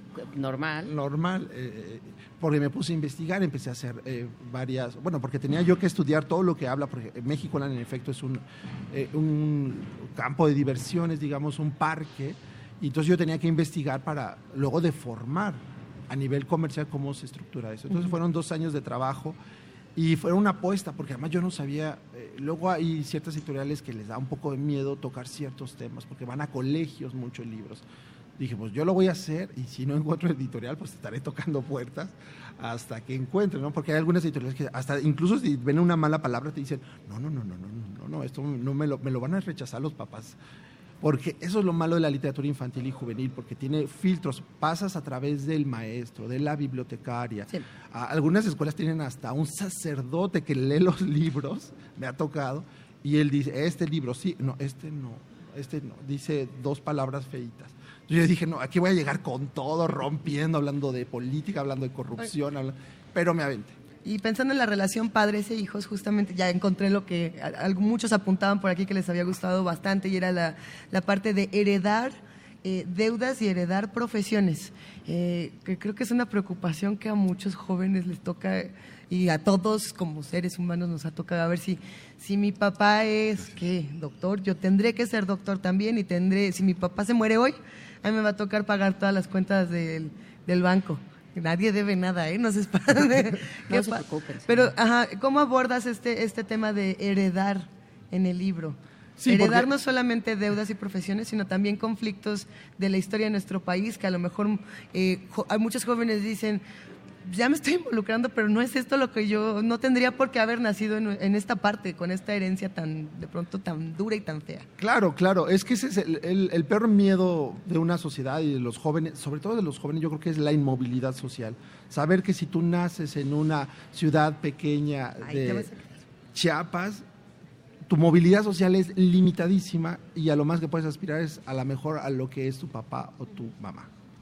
Y, y es este terror de decir, bueno, estoy condenado a esto porque esta sociedad eh, no me permite, no hay vías para yo poder ser lo que quiero ser porque me voy a condenar a esto. Eh, yo crecí una, una parte de mi vida, yo crecí en un pequeño pueblo Michoacán que era básicamente eso. Veías al abarrotero, ya el hijo del abarrotero sabía que iba a ocupar el, el- el puesto de abarrotes del papá, el hijo del paletero sabía que iba a tener que tomar ese puesto. Ya si tenían 5, 10 hijos, pues ya los más chiquitos decían, bueno, a mí ya no voy a heredar la paletería y yo tengo que hacer Sí. otra cosa. Pero es como el, el extremo de la inmovilidad social, saber que solamente tú eres un elemento para suplir a otro elemento.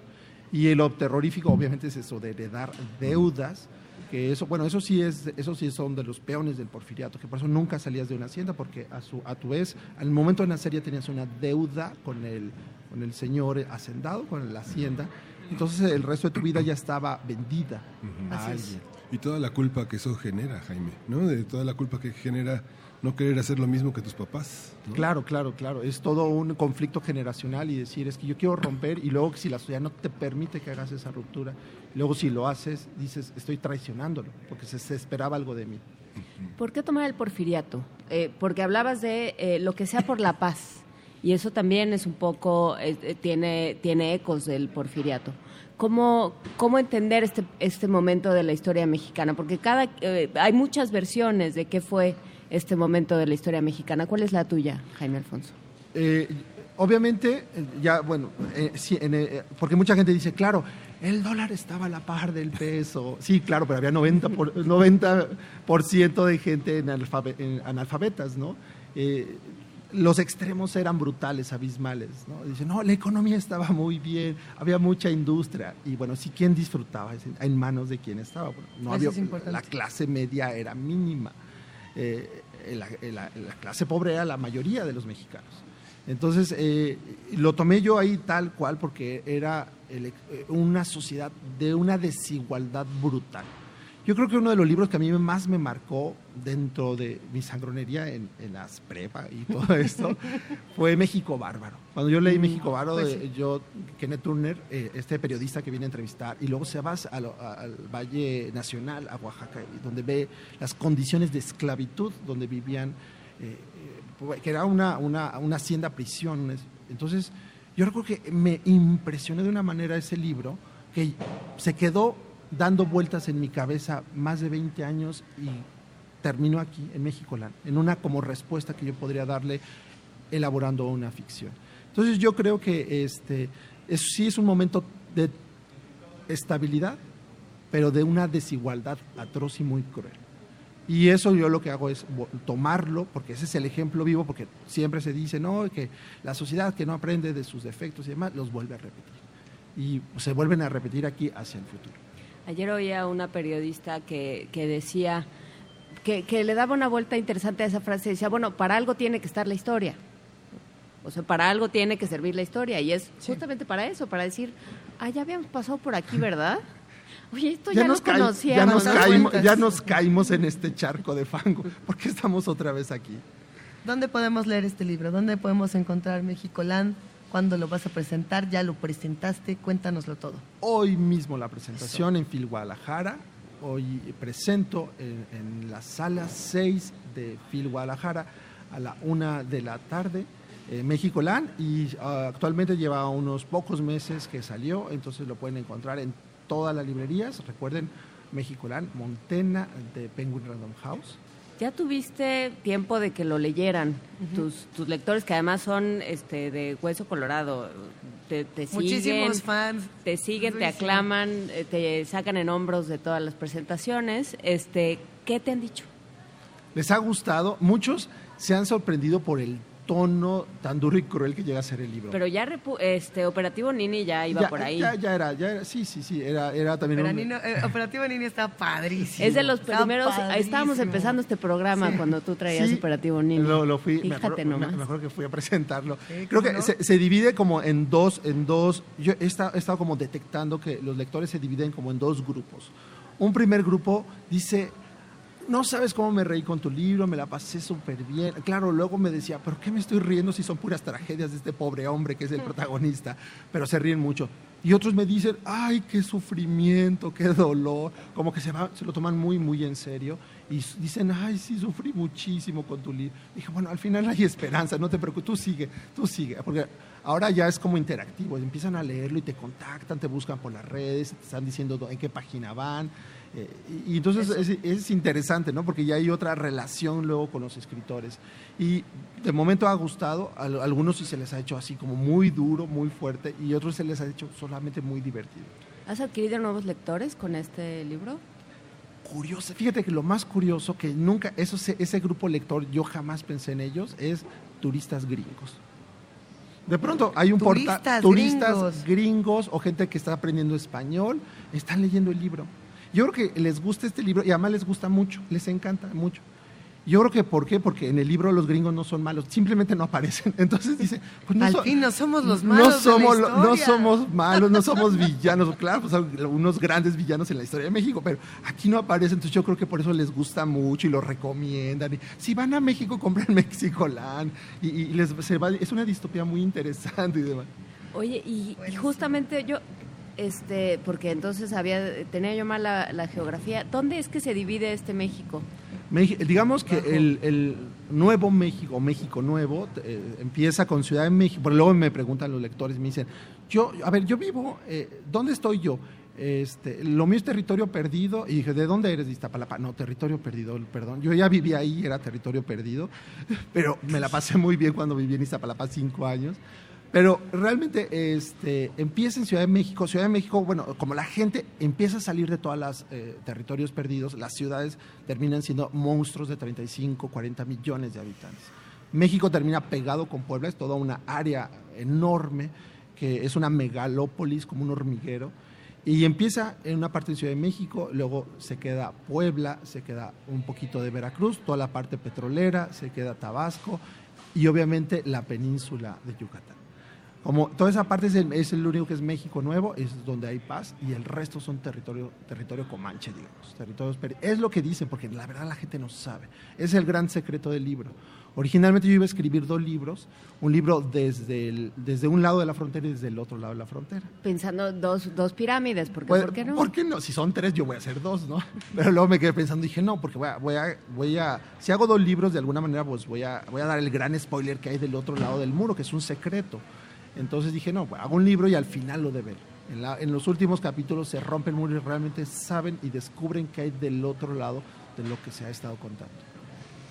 Pues México-Land en Montena, en Random, Penguin Random House, hablando de, territorios totalitarios, Penguin Random House Mondadori, Montena, ya todo, es todo, Grijalvo, todo, todo está ahí adentro.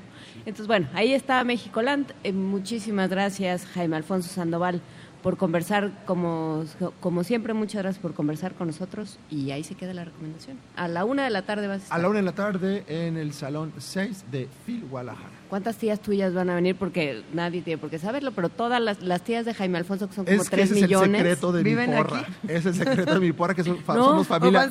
no, van- viven en todos lados. Así como los Son groupies. So- como los groupies, así yo tengo mi propio groupies de tías. Pero tienes Es un una en cada eh, rincón de la República, porque a donde vayas hay una, pero que es de ahí.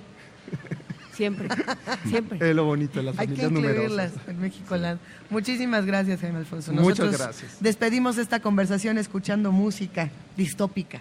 ¿Es distópica o no es distópica la que vamos a escuchar, no? No, de Sara Tavares, Todo depende. Ah, qué bueno. Oi,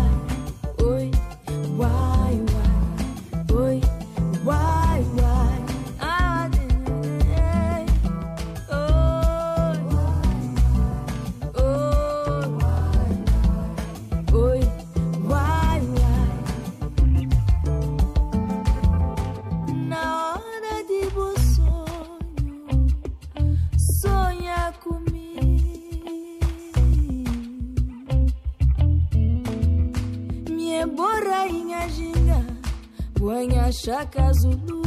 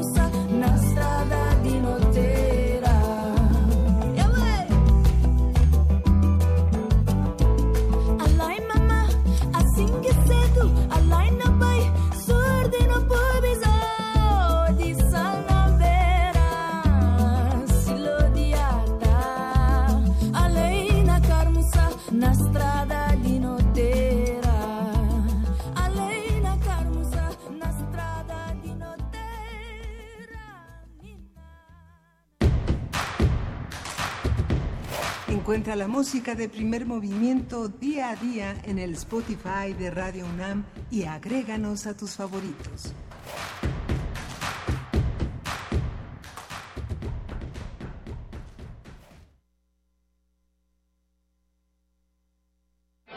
Libros, historias, reflexiones, ideas y más libros. Radio UNAM sonoriza todas las letras y trae para ti la Feria Internacional del Libro de Guadalajara 2018. Del 26 de noviembre al 1 de diciembre, no te pierdas nuestras transmisiones especiales. Primer movimiento, de lunes a viernes de 7 a 10 de la mañana. Escaparate 961 también de lunes a viernes de 3 a 4 de la tarde. Y cerramos el sábado 1 de diciembre con una emisión de dos horas de Hocus Pocus a partir de las 10 de la mañana. Acompáñanos a explorar todos los rincones de la FIL Guadalajara. Radio UNAM, Experiencia Sonora.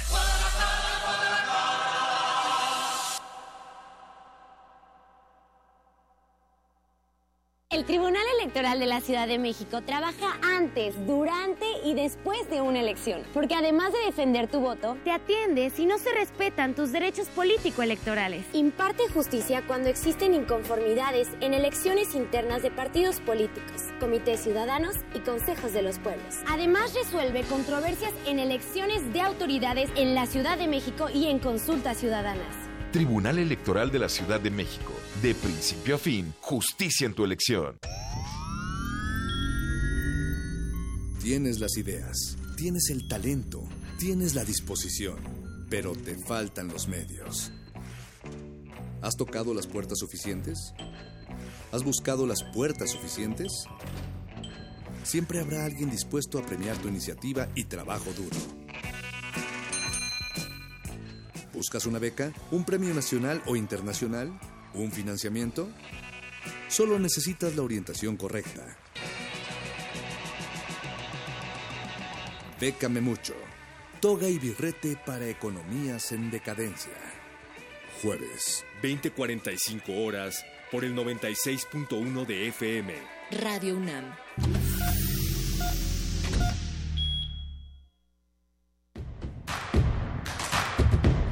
Síguenos en redes sociales. Encuéntranos en Facebook como Primer Movimiento y en Twitter como arroba PMovimiento. Hagamos comunidad.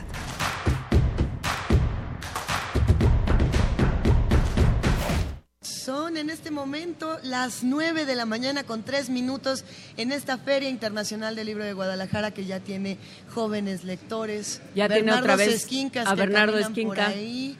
Es Eh, como, es como, es el fantasma. Él es el verdadero no es fantasma como de la un cucú.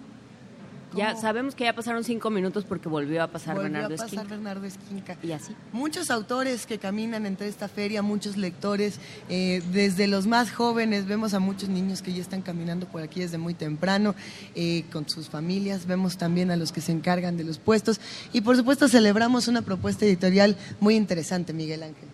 Sí, vamos, vamos vamos a la nota.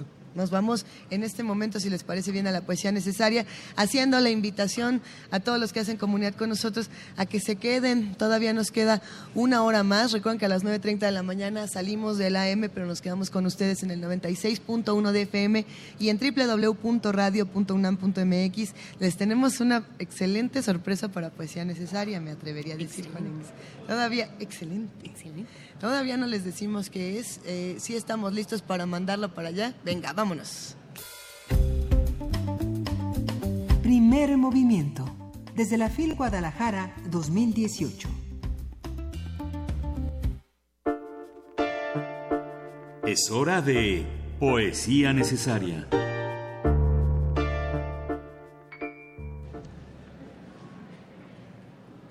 Es hora de poesía necesaria y están con nosotros eh, Juan Mario Pérez, secretario técnico del. Por favor, dime el des- desdobla el nombre del PUIC porque no lo voy a lograr. Programa Universitario de Estudios de la Diversidad Cultural y la Interculturalidad. Muchísimas gracias. Ayer, ayer en la noche era tal mi estado que ya vi PUIC y dije PUIC. Exacto. Así se va a quedar en la escaleta. Y Quetzal León Calixto, él es editor justamente de este libro, eh, Las Lenguas de América, recital de poesía 3. Y eh, vamos a hablar de ello. Es también diseñador gráfico, ilustrador y fotógrafo. ¿Cómo estás, Quetzal? Muy bien, muchas gracias. Y bueno, pues, ¿qué es esto de las lenguas de América, Juan Mario? Pues Las Lenguas de América es una iniciativa de la Universidad Nacional que surge como un recital, un festival poético que coordinado inicialmente por Carlos Montemayor y José del Val en el año 2004, con la intención de dar a conocer entre la comunidad universitaria y el público en general la literatura que se escribe en lenguas originarias, en lenguas mexicanas o en también conocidas como lenguas indígenas.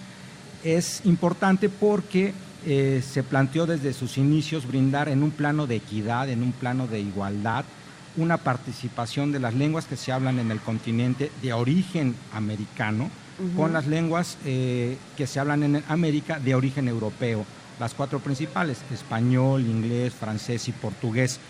De esa manera, en el año 2004, en la sala Miguel Covarrubias de la universidad, tenemos un maravilloso festival en donde estas cuatro lenguas de origen europeo se hermanaron con cuatro lenguas indígenas de eh, mexicanas y con cuatro lenguas eh, que se hablan en el continente.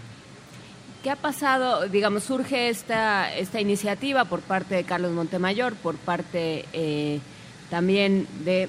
José del Val. José del Val, perdón. Es muy temprano, hay muchísimo ruido y entonces estoy un poco distraída. Eh, por parte también de José del Val, surge esta iniciativa y ¿qué pasa después? Pues es interesante, nos gusta pensar que a partir de, ese momento eh, la universidad entiende ¿sí? No es que antes no hubiese voces que lo dijeran, pero eh, entiende la importancia de colocar a las lenguas indígenas y a los pueblos indígenas, reconocer la presencia indígena en la universidad. Surge un sistema de becas para estudiantes indígenas que actualmente está por alcanzar los mil becarios en, la universidad. Y también surge eh, un programa universitario con la finalidad de brindar eh, estudios de los pueblos originarios vivos. Eh, los pueblos originarios en la universidad siempre han estado presentes, pero sus estudios se centraban más en estos grandes estudios históricos, o, arqueológicos, estéticos, que en, en, los estudios sociales. Eso a la par de que, bueno, este festival se institucionaliza y comienza a aperturar espacios. Actualmente ya eh, surge, por ejemplo, en lo que fue el Centro de eh, Estudios de Lenguas Extranjeras, ahora la ENAC, la enseñanza del náhuatl, ¿no? que también ahora ya está en la Escuela Nacional de Trabajo Social. Y también han surgido diversos eh, eventos, recitales, ediciones de poesía en lenguas originarias mexicanas. Creo que ahí es interesante pensar en todos los espacios que la universidad necesita abrir eh, para hablar de todas estas lenguas. En el caso, por ejemplo, de, Radio UNAM, se tienen dos programas que afortunadamente ya hay dos programas y esperemos pronto se tenga mucha oferta sobre un tema tan importante como este, Calmecali, que pasa todos los jueves con Vania Nuche, Xochicóscatl con Mardonio Carballo, que pasa los martes, los lunes, perdón, perdón, los lunes, y, y pensar, a ver, ya hay este espacio en radio, tenemos este espacio del PUIC, tenemos espacios eh, de publicaciones importantes. ¿Cuáles son las voces que integran a estos espacios? ¿Cómo seleccionan? Les pregunto a los dos, voces, por ejemplo, de, poetas jóvenes y no tan jóvenes. ¿Quiénes son los relevantes y por qué? Y, en el momento de decir yo elijo a este, ¿qué estoy dejando fuera? ¿no? Que hay, tan, hay tanto que seguir discutiendo. Híjole, esa es una pregunta complicada porque pues en efecto, ¿no? Eh, una selección, yo por ejemplo siempre digo que hay dos películas, la que vemos en la pantalla y, todas las horas y horas y horas que se rodaron, ¿no? Sí, exacto. Eh, y, en efecto, cuando uno tiene un criterio de selección, pues uno quisiera que, estuvieran todos, ¿no? Los que merecen estar por algo. Mientras más libros, mientras más espacios, siempre es mejor. Hay criterios de selección, por ejemplo, uno de los criterios es que el Festival de Poesía Lenguas de América siempre debe de presentar al menos una lengua que no haya estado presente pero también, eh, por ejemplo, hacemos esfuerzos porque no hay muchos creadores o hay creadores, eh, muchos en algunas lenguas, como puede ser el maya o el vinizá, pero hay pocos creadores, por ejemplo, en chol, ¿no? O en seri. Entonces es, es una, eh, una suerte de equilibrista que debes de ir porque bueno, también hay, poetas, hay infants terribles de la, de la poesía, ¿no? Que, pues, que, le están, digamos, rompiendo, por así decirlo, que tienen que estar, pero eh, hay otras trayectorias un poco más añejas, que, llevan ya más tiempo en, la palestra, y en base a eso, pues el criterio de selección es muy, muy... Eh, es difícil y es algo en el que ponemos mucha importancia. ¿Tú cómo ves este tema, qué tal? Pues al final siempre cuando haces una selección ah, tienes el riesgo de dejar a alguien fuera, ¿no? Es la naturaleza de, cualquier selección. Eh, eh, pero también eh, la selección depende mucho de, que todo tenga una coherencia al final, ¿no? De que lo que estás presentando como obra entre sí se hablen unos con otros, más allá de los criterios estrictamente de inclusión que, pueda haber, tiene que hablarse como obra en su conjunto. Y también ese es, ese es la labor de un, de un, editor y de un seleccionador. ¿no? A ver, en este caso en particular, en esta publicación que tenemos aquí en la mesa, eh, ¿cómo dialogan estas voces? ¿Qué voces discuten con cuáles y por qué? Fue interesante, este, este festival de poesía fue el último que Carlos Montemayor curó. Así es. Fue el último que Carlos Montemayor dirigió en vida y fue el primero que se hizo en la sala Nezahualcóyotl, ¿no? su actual sede y que es, lleva el nombre del emperador poeta. ¿no? Eh, eh, en, ese, en ese aspecto fue muy interesante porque estuvieron presentes Miguel León Portilla, Juan Gelman, por ejemplo, ¿no? para hablar así de, dos nombres grandes. También estuvo Irma Pineda, que fue a la que le tocó abrir el recital. Eh, estuvo, hubo, estuvo Gustavo Zapoteco, que es un gran maestro, un gran poeta náhuatl, y hubieron voces, por ejemplo, estuvo José Ángel Fernández, que es un poeta guayú de Venezuela muy bueno, ¿no? Entonces, tienes este conjunto, tienes este universo que de lo que se trata es de demostrar la pluralidad, la, interculturalidad que se da en el continente, ¿no? A la par vino una poeta, por ejemplo, porque estábamos en la feria de Guadalajara y, y iba a decir la vocación de este año de la feria es Portugal. Bueno, hay un poeta de lengua portuguesa, una poeta de lengua portuguesa que es Alice Ruiz. Entonces, lo interesante, fíjate, lo que vemos en el escenario es el recital en sí mismo, ¿no? que es un momento condensado. Pero lo que se ve atrás, la relación entre los poetas, los intercambios literarios, los intercambios poéticos, surgen voces, surgen proyectos, surgieron publicaciones, surgió un programa de televisión, porque la Universidad Nacional, entre todas sus bondades, es que tiene afortunadamente una magnífica estación de radio y un buen canal de televisión. Entonces eso se puso en eh, televisión, en radio y ahora, 10 años después, cuando el festival cumple 10 años de estar en la sala Nezahualcóyotl, es que por fin podemos ver editado esta antología maravillosamente eh, pues yo quiero decir y quiero felicitar aquí a Quetzal porque realmente el trabajo editorial es un gran trabajo editorial. Quetzal, cuéntanos cómo fue, ya digo ya, de una vez. Ya que estás por aquí, cuéntanos eh, cómo fue, cómo es el trabajo, eh, pues del, no sé qué tanto, qué tanto te metiste tú en la selección, qué tanto eh, te tocó investigar, curar, trabajar con estos textos. A ver, eh, el proyecto llegó ya muy armado. Eh, un buen día, eh, platicando con, la otra editora del, libro, que es María Vázquez Valdés, poeta y editora de, poesía, de un pequeño sello que se llama Mares Desierto Ediciones. nos conocemos hace muchos años y ya habíamos trabajado cosas de poesía para, para Alforja, ¿no? para la colección de, libros de Alforja, y teníamos muchas ganas de hacer cosas de poesía en el sello de la rata y también específicamente con lenguas indígenas, ¿no? Eh, y entonces llega María con la idea de hacer un libro eh, eh, de poesía en, lenguas originarias, específicamente este que ya le había echado el ojo hace 10 años, ¿no? cuando, cuando había conocido a, Carlos Montemayor. Y pues nos hacemos manita de puerco mutuamente para poder convencer, bueno, me convenció de que hiciéramos este, este libro y lo sometimos a, una, a la convocatoria de coediciones de la Secretaría de Cultura, ¿no? Y eso fue bien importante porque entonces teníamos el, presupuesto para, para, echar a andar este proyecto y la selección estaba prácticamente hecha y estaba determinada por el festival. No, por supuesto que yo me metí en los textos no a profundidad porque no es mi expertise.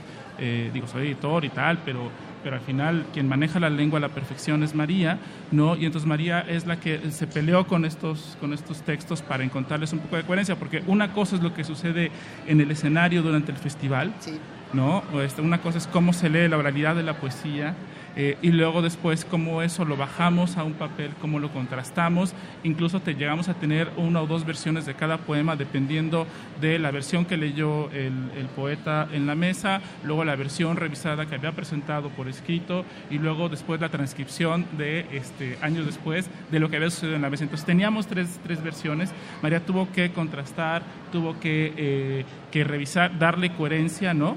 Eh, y entonces cada uno de los, pues, de los poemas se volvió a revisar y a re-revisar 10 años después, lo cual es muy interesante porque como, como creadores eh, te puedes permitir tocar una y otra vez el texto y corregir aquello que no, que no gustó.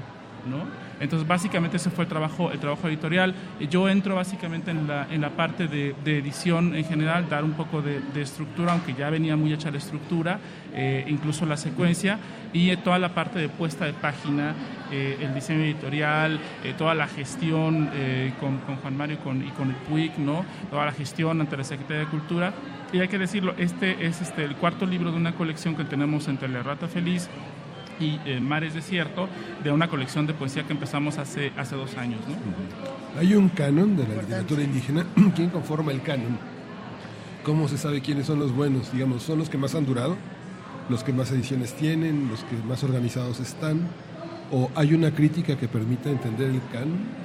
Híjole, qué pregunta. Este, mira, ¿Conoces a Miguel Ángel? Eh, Mucho gusto, Miguel Ángel. Mira, eh, no- yo no me atrevería a decir si hay o no un cano, un sínodo o, o- o una cofradía o más de una.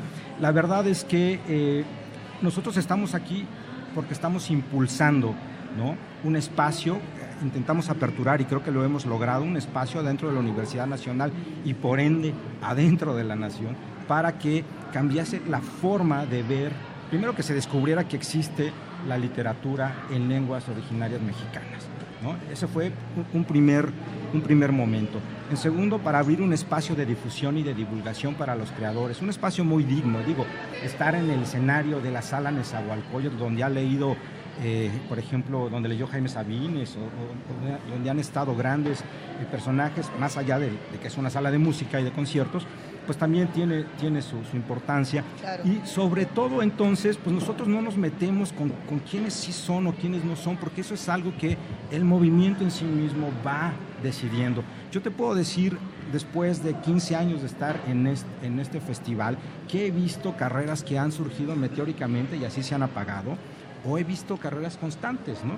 He visto este, eh, acompañamientos constantes, ¿no? He visto también surgir carreras que ahorita empezaron hace 10, 15 años y ahorita están verdaderamente muy consolidadas, porque también son creadores que eh, son, eh, aquí, aquí con- conjuntamos varias generaciones. Por ejemplo, una generación que a mí me gusta decir que es la generación de que abre, que retoma, que abre brecha, ¿no? que son, es esta generación de finales de los 80, principios de los 90, que se atreve a colocar textos en lenguas mexicanas, ¿no?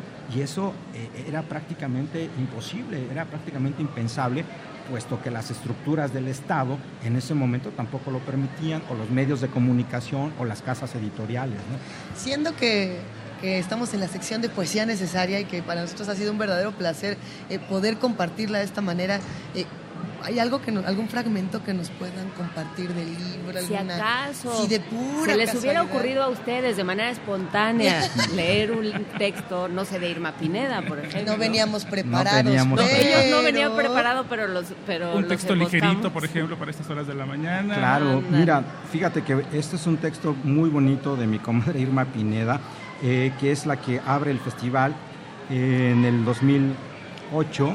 Se llama No me verás morir. No me verás morir, no podrás olvidarme. Soy tu madre, tu padre, la vieja palabra de tu abuelo, la costumbre de los tiempos, la lágrima que brota de un anciano sauce, la más triste de las ramas perdidas entre las hojas. No me verás morir, porque soy un cesto de carrizo, donde aún se mueven las tenazas del papá del camarón, el pescado que Dios comió, la serpiente que devoró un conejo, el conejo que siempre se burló del coyote, el coyote que tragó un panal de avispas, la miel que brota de mis senos, tu ombligo soy y no me verás morir. Aunque creas que todos se han marchado, no me verás morir.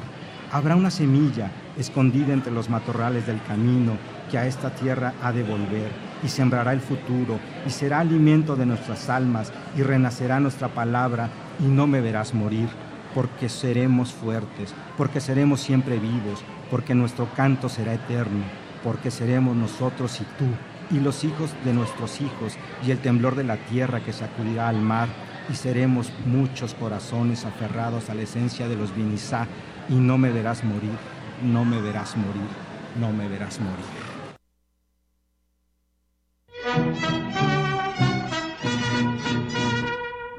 Muere el sol en los montes con la luz que agoniza, pues la vida en su prisa nos conduce a morir.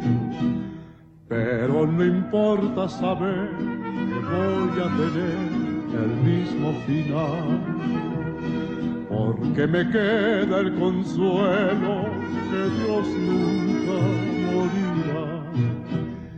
Voy a dejar las cosas que amé, la tierra ideal que me vio nacer, pero sé que después habré de gozar la dicha y la paz que en Dios hay. Sé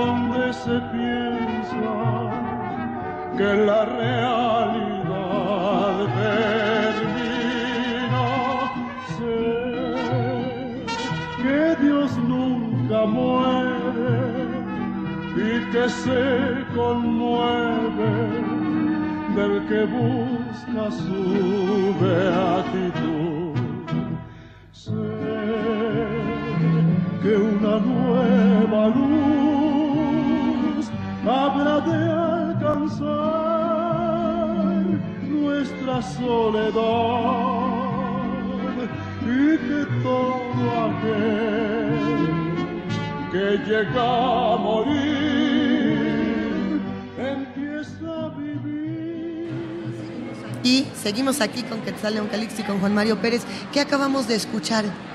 Bueno, fue evidentemente Dios nunca muere, un- el himno de los oaxaqueños por excelencia, de Macedonio Alcalá, que además eh, se toca pues en momentos fúnebres, ¿no? Pero bueno, pues no me verás morir, ya lo dijo Martín. No me verás morir. Eh, tenemos una presentación importante el día de hoy.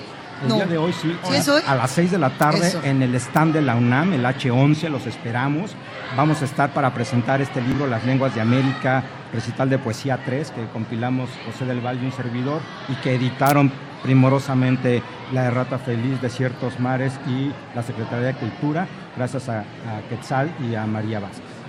Excelente, pues estaremos todos juntos eh, a, a las 6 de la tarde.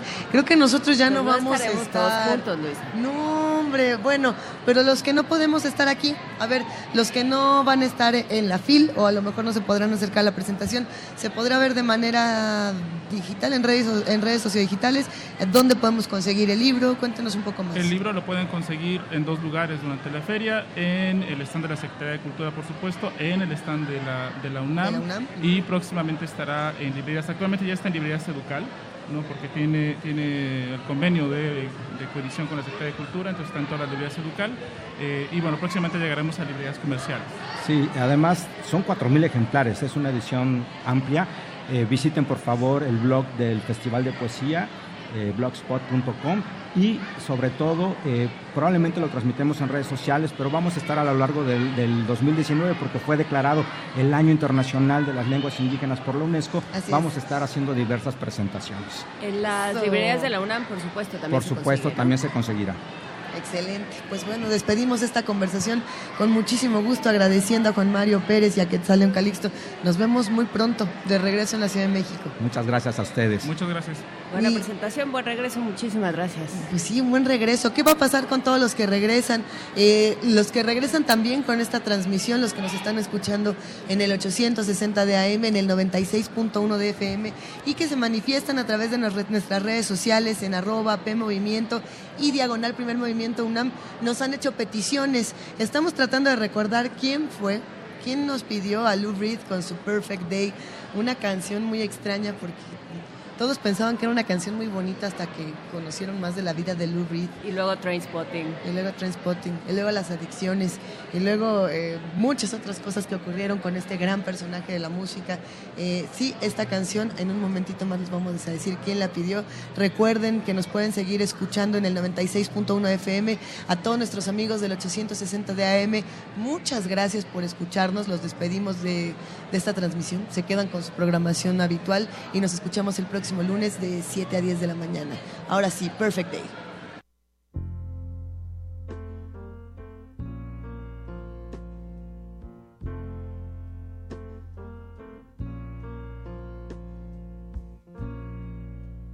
Just a perfect day. Drink sangria in the park.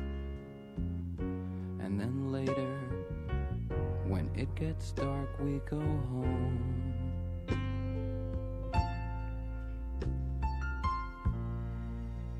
Just a perfect day. feed animals in the zoo. Then later, a movie too, and then home. Oh,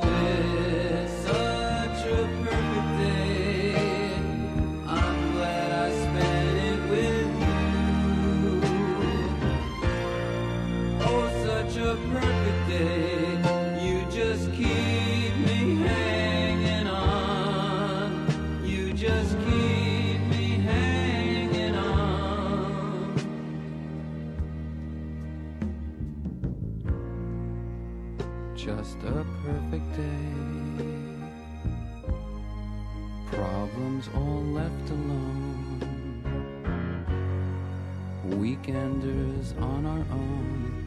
It's such fun.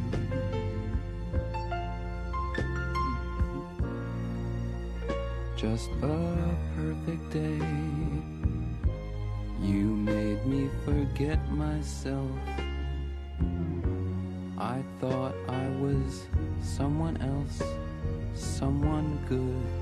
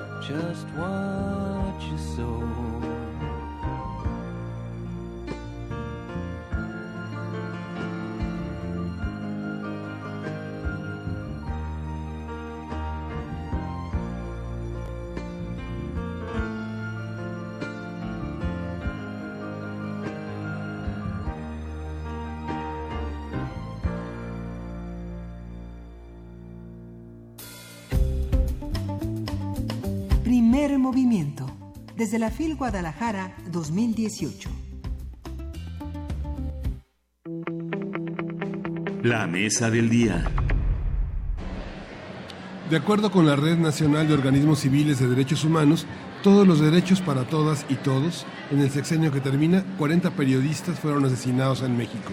Precisamente el libro Todos los Miedos del escritor Pedro Ángel Paló cuenta la historia de una reportera, Daniela Real, que decide enfrentar sola a un sistema donde la paz es ficticia y que esconde los peligros del narco y la corrupción. Daniela Real se convierte en una periodista incómoda por sus investigaciones, mientras que su único aliado es un ex policía desahuciado que intenta protegerla de las amenazas contra su vida. Para hablar sobre esta novela editada por Planeta, nos acompaña su autor, el escritor Pedro Ángel Palao. Bienvenido, Pedro Ángel, mucho gusto. Muchas gracias, Miguel Ángel, encantado. A ver, cuéntanos, ¿cuáles son los miedos, Pedro Ángel? Pues, por un lado, los miedos más eh, elementales, casi de supervivencia, que es el miedo a tu, a tu, a tu integridad física, perder al salir de tu casa, eh, no saber si vas a regresar, si vas a regresar completo, si vas a regresar intacto. Particularmente las mujeres que han leído el libro han quedado de alguna manera impresionadas porque dice es que tú entiendes perfectamente, tu, tu protagonista entiende perfectamente lo que significa ser mujer. Estás todo el tiempo viendo referentes. Ah, está apagada la... Ya cerraron la tiendita, no me voy por aquí. No me puedo atravesar por aquí porque está más oscuro. Eh, todo el tiempo estás viendo quién me, quién me viene persiguiendo. O sea, desde ese miedo más elemental que es el de la, el de la integridad, el- hasta los miedos más metafísicos, de que son angustias profundas. Eh, ¿Para qué sirve mi trabajo periodístico?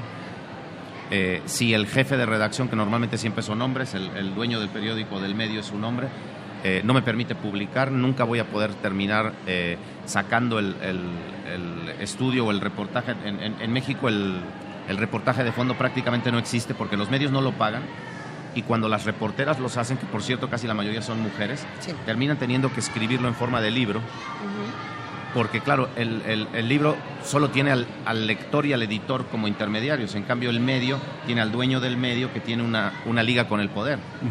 Comentábamos en la mañana, Juan Inés y yo, digamos, cómo está construida esa, esa terrible paranoia, ¿no? y que sí, efectivamente hay una paranoia de ser mujer, pero eh, evidentemente es real, ¿no? Yo recuerdo que es muy legítima. Un, un amigo psiquiatra decía, siempre que llegue un paciente paranoico y te diga que lo están persiguiendo, tienes que asomarte a la ventana a ver, a, ver si en verdad alguien está detrás de él. ¿no? Y esta atmósfera de una mujer perseguida es verdaderamente horrorosa, terrible. ¿no? Terrible. Yo lo que quise fue pues concentrar en, un, en, menos de 20 horas, no, no, ni siquiera es un día completo, todas esas angustias, pero a la vez que comprimía el tiempo, mi idea era expandir la percepción. Mm. el, el, el narrador, que es un narrador falso en tercera persona, que en realidad es ella en tercera persona, todo el tiempo está expandiendo todo, porque no hay un solo segundo del día, esas 20 horas, en que Daniela no esté todo el tiempo pensando en el, en, el miedo físico, en, lo que va a pasar en este próximo segundo, pero también todas las consecuencias de lo que viene en la próxima hora o en los próximos minutos. Cuando preguntan eh, ¿cómo, cómo le hago para aprender a escribir, buena parte, creo yo, tiene que ver con observar cómo están hechas las historias. Eh, es muy interesante, justamente te iba yo a preguntar, Pedro Ángel, por esta, por cómo fue la construcción, porque este, este, esta tercera persona, este narrador omnisciente, justamente contribuye a la paranoia, ¿no? Justamente dices, ¿quién la está persiguiendo? ¿Soy yo quien la está persiguiendo? ¿Soy yo lector quien la está observando, quien la está eh, todo el tiempo de alguna manera acosando, acechando? ¿Soy soy yo, es alguien más. ¿Quién, quién ve a, esta protagonista? ¿Cómo, ¿Cómo lo hiciste desde un punto de vista, digamos, de, mecanismo? ¿Cómo, ¿Cómo concebiste esta historia para lograr el efecto que querías? Es muy buena pregunta, Juan Inés, porque lo que yo quería era, a ver, ¿cómo haces si la estética vital de la gente hoy en día es el Facebook Live? Es decir, todo el mundo tiene un, teléfono y está grabando lo atroz que va ocurriendo. ¿Cómo hacer que eso atroz vuelva a tener sentido? Porque nosotros tenemos ese mismo teléfono y estamos grabando a un muchacho que lo están golpeando y ya ni siquiera intervenimos. Esperamos a, completar nuestro clip y subirlo, aunque ese muchacho le estén rompiendo los ojos y termine con las, con las retinas este, destruidas, como este muchacho que vendía nieves afuera de un, de un restaurante y le estaban golpeando los dueños, ¿no? La pareja. Eh, entonces yo lo que quería es, hay una responsabilidad ética también del narrador. Bueno, ese es el periodismo. Estás, estás describiendo el trabajo del periodismo hace, hace siglos. Sí, exactamente. Y por eso Daniela en algún momento le dice a su propio jefe de redacción. Y yo creo que esa es la misma labor del narrador. Se necesita todavía en México y por muchos años se va a necesitar un periodismo justiciero. No es este momento el momento de un periodismo objetivo, donde tú te retraigas. ¿Por qué? Porque no hay justicia. Es decir, el papel de la periodista o del periodista es contribuir a la, al, no, solo a la denuncia, sino a lo que viene después de la denuncia. Porque si nos quedamos en la denuncia, nos quedamos en el telefoncito y todos viendo la realidad, que es atroz, pero que no la... Solo en este país puede pasar que estés este, eh, presenciando casi la muerte de un muchacho antes de un juego de fútbol y luego haya el juego de fútbol. Ahora que acaba de pasar lo del River Boca, a mí me impresionó mucho que sí se suspendió. Y hubo un momento en que se discutió, incluso la FIFA decía que haya juego. Y la gente del River dijo, no, no va a haber juego, no podemos, o sea, con lo que les pasó a nuestros jugadores, no puede haber fútbol. Y ahora se va a jugar el, River Boca en, España. Aquí, en cambio, filmamos al muchacho cómo lo estaban golpeando, prácticamente matándolo, acuchillándolo, y luego hubo un juego de fútbol en Monterrey.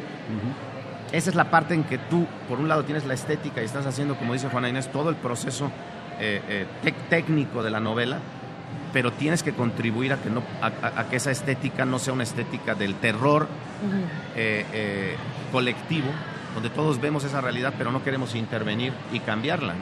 Hay una parte de la ficción que no se cree, ¿no? que no sé, piensas en Graham Greene, Patricia Highsmith, Betraven, este, eso pasa por allá, Vázquez Montalbán, Andreu Martín, pero cuando esto está pasando, digamos, parece una novela realista, pareciera que Daniela este, acaba de morir entre nosotros, ¿no? Sí. Es esa parte, ¿cómo, cómo, cómo separarse de la, la ficción de lo real? ¿O es necesaria una novela en la que los autores nos identifiquemos con esa indiferencia del testigo y vemos dejar, dejamos morir a nuestros periodistas, a nuestros compatriotas así?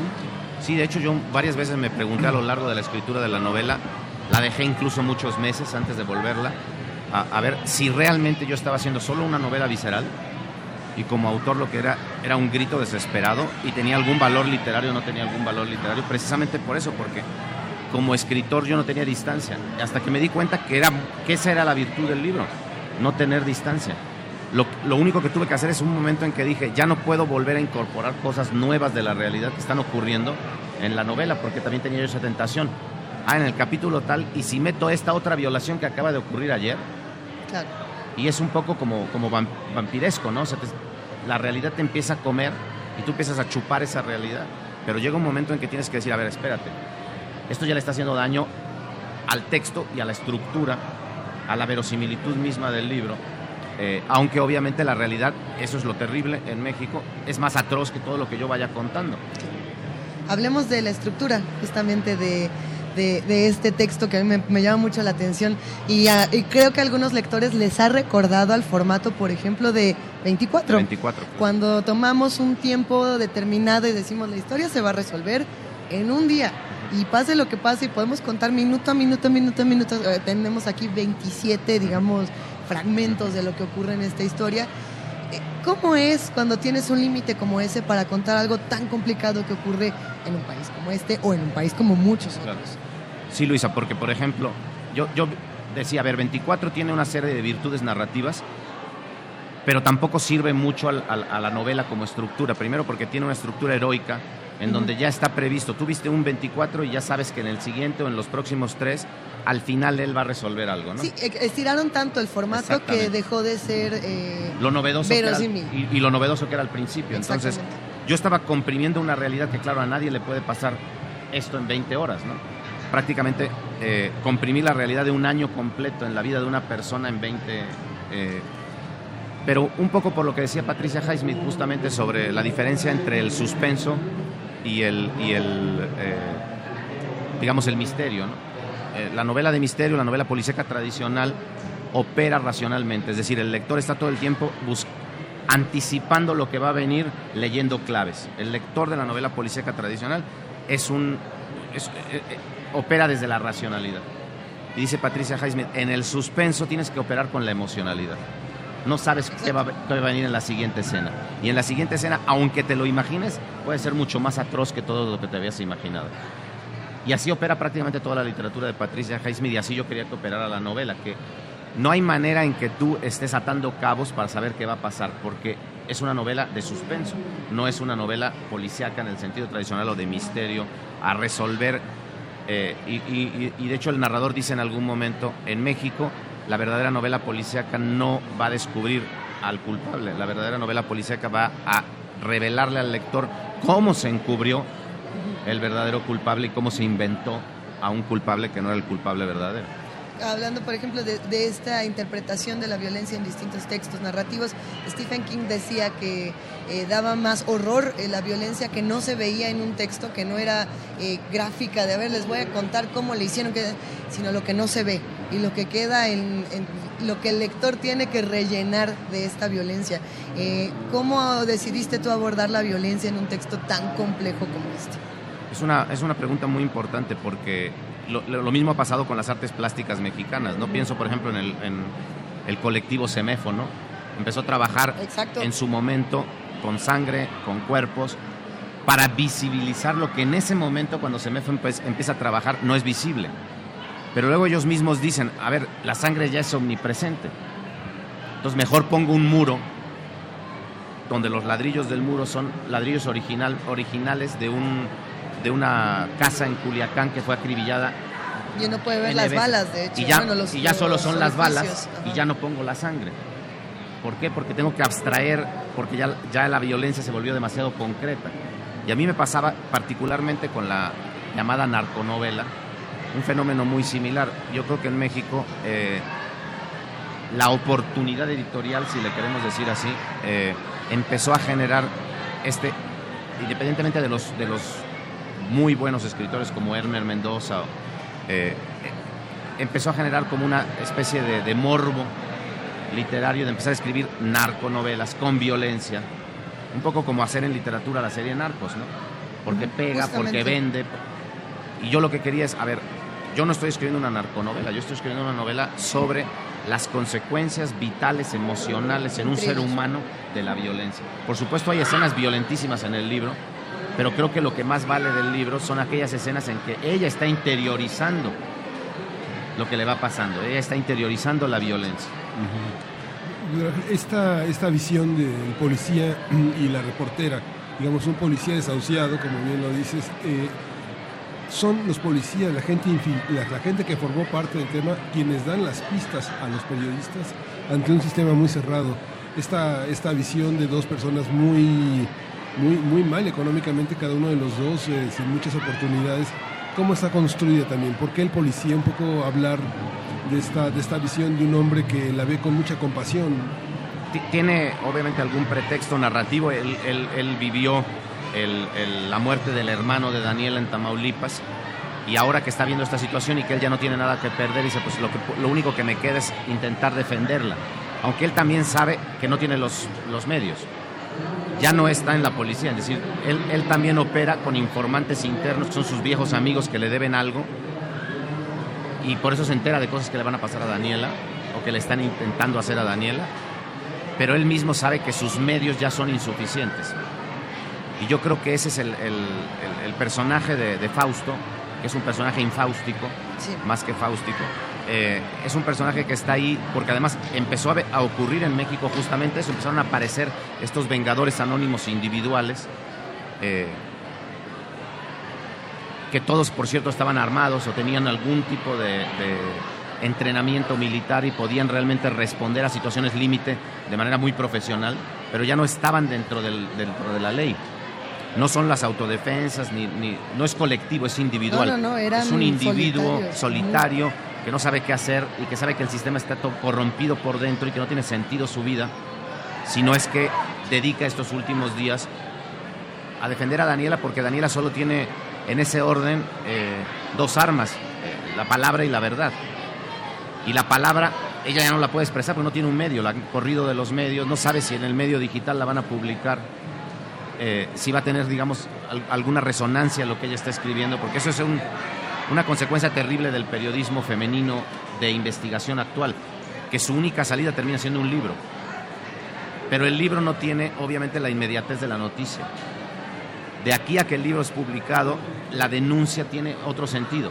Es una denuncia como sistemática, mira, esto es lo que pasa en México, estos son los terribles, esta es, eh, eh, esta es la gente, digamos, mala, corrupta, pero ya pasó lo que, lo que la periodista estaba queriendo realmente denunciar.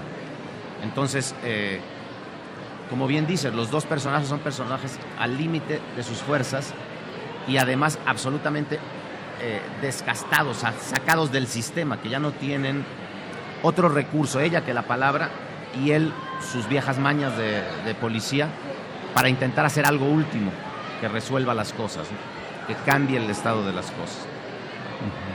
¿Dónde se presenta este libro? Se presenta ¿Cuándo? ¿Cómo? aquí en la FIL el Eso. sábado en el Salón 5 de la planta baja a la una eh, de la tarde. Eh, lo presenta Daniel Barrón.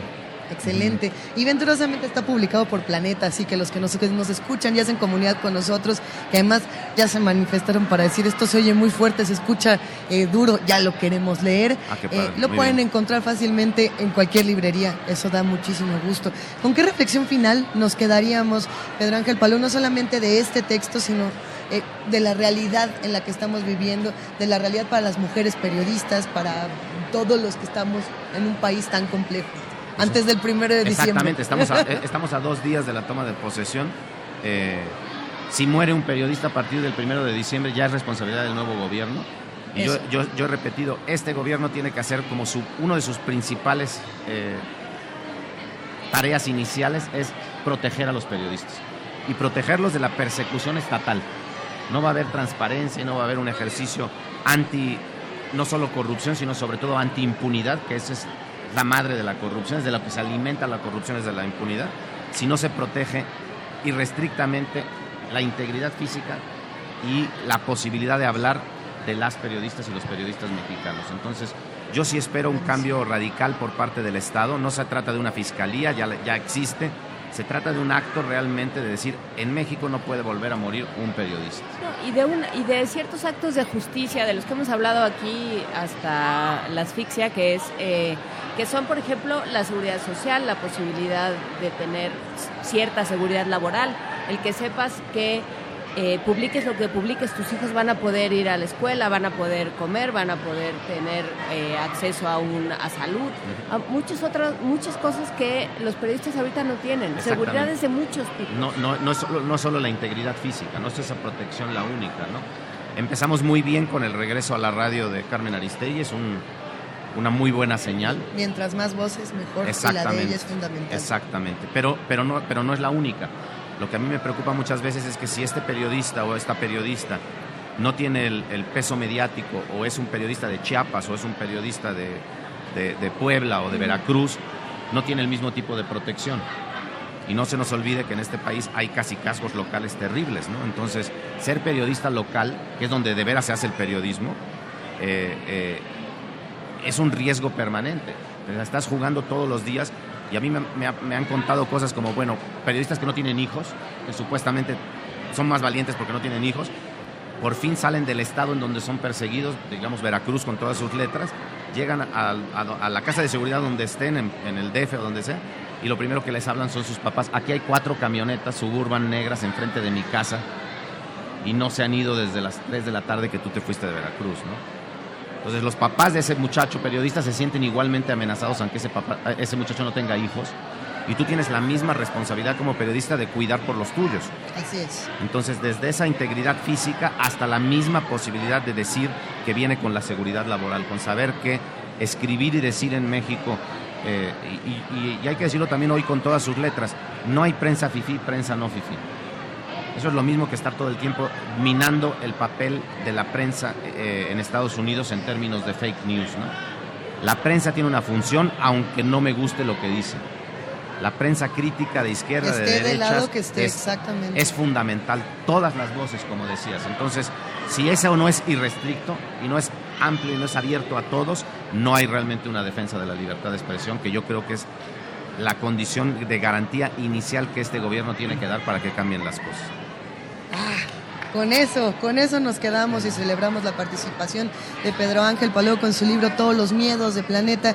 Muchísimas gracias, Pedro. Al contrario, encantado. Y nosotros seguimos aquí en Primer Movimiento, cerramos la conversación con música. Sí, con Dead Combo vamos a escuchar Pacheco.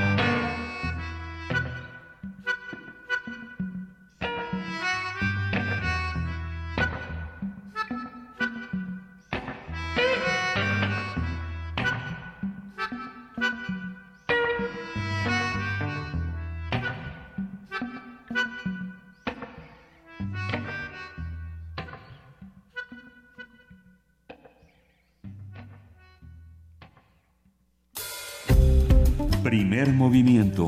El mundo desde la universidad, desde la Feria Internacional del Libro de Guadalajara 2018.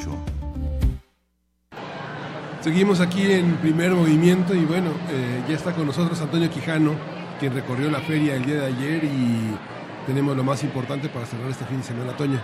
Sí, buenos días. Pues ayer nos fuimos a aquí justo al Salón Antonio la Torre en la parte alta de la Expo Guadalajara, donde en una mesa moderada por Yoconda Belli se realizó la charla Nombrar a Centroamérica porque Centroamérica cuenta, en la que participaron los escritores nicaragüenses Fátima Villalta y Alejandro Córdoba, así como la escritora guatemalteca Vania Vargas. Para Fátima Villalta, eh, Centroamérica es una herida abierta y puedo decirlo así y ahora con más certeza porque la literatura y la tradición literaria que teníamos específicamente en Nicaragua y en Centroamérica es una herida. Es decir, leía los salmos de Ernesto Cardenal o leía los poemas de Roque Dalton o ahora leías a Castellanos Moyano y, todo eso no ha dejado de tener vigencia, o sea, no ha dejado de hablarme hoy. Y toda esa literatura estaba escrita alrededor de una herida, alrededor de un dolor. Y ese dolor, por ejemplo, ahora en este momento sigue vigente y es el, el dolor, ya, ya lo saben, ¿no? De la violencia, de la traición, de la política, del despojo, bueno, en nuestro caso de una revolución traicionada y ahora del exilio también. En la misma charla, el cuentista Alejandro Córdoba dijo que la historia de Centroamérica es la historia de las oligarquías y él dijo que tal vez la región como un solo país hubiera funcionado mejor mientras que la escritora guatemalteca Vania Vargas, escritora de poesía, cuentos y novelas, dijo que en los países de Centroamérica no se conoce lo que se escribe en los países vecinos y por eso dijo que eventos como la FIL son importantes para aproximarnos a estos a otro tipo de autores. Realmente lo ideal sería que conociéramos como centroamericanos qué es lo que se está llevando a cabo en la vecindad, ¿no? en los vecindarios cercanos, que hubiera una posibilidad de que los libros fluyeran con más eh, facilidad, digamos, entre todos nosotros. Como les digo, somos una región pequeñita y yo creo que, que, valdría mucho la pena reconocer, reconocernos como, como un arte no solamente de Salvador, un arte, una literatura guatemalteca, sino, sino como región, como centroamericanos. Sí, también en el marco de la FIL Ayer el Centro Universitario de Ciencias Sociales y Humanidades de la Universidad de Guadalajara organizó un encuentro para hablar sobre, sobre las fake news en el que participaron el abogado Ulrich Richter Morales y los periodistas Arturo Ángel de México e Ignacio Escolar de España. Este último mencionó que las noticias falsas no son un fenómeno nuevo, pero sí la forma en cómo se distribuyen de manera masiva a través de las redes sociales. Esto está afectando mucho a mi oficio como director de periódicos, como os decía antes, primero porque ya no, no, mandamos nosotros a la hora de decidir qué leéis, y también porque nos estamos enfrentando con un fenómeno nuevo, el de las fake news, que es noticias falsas. No ya noticias sesgadas, que eso es uno de los enormes problemas, sino noticias falsas, fabricadas para que circulen precisamente por esos sesgos de las redes sociales, por esos, esos filtros de burbuja que hacen que veáis solamente una parte de la realidad, esas orejeras, como decimos en España, que se les ponen a los burros para que no miren a los lados, y está poniendo en cuestión cómo hacemos nuestro trabajo y también devaluando en general la imagen de, de mi oficio entre la sociedad, con el añadido de que tiene enormes controversias para, para el debate público y para la propia democracia. El fundador y director de El Diario.es dijo que otro factor que contribuye a la difusión de las llamadas fake news es el sesgo de interés de cada uno de nosotros.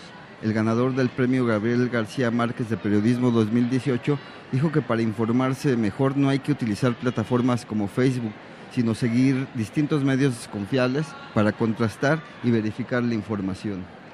Porque preferimos creer, preferimos creer antes que aceptar que nos hemos equivocado apoyando a ese político o que ese político o ese partido no siempre tiene la razón.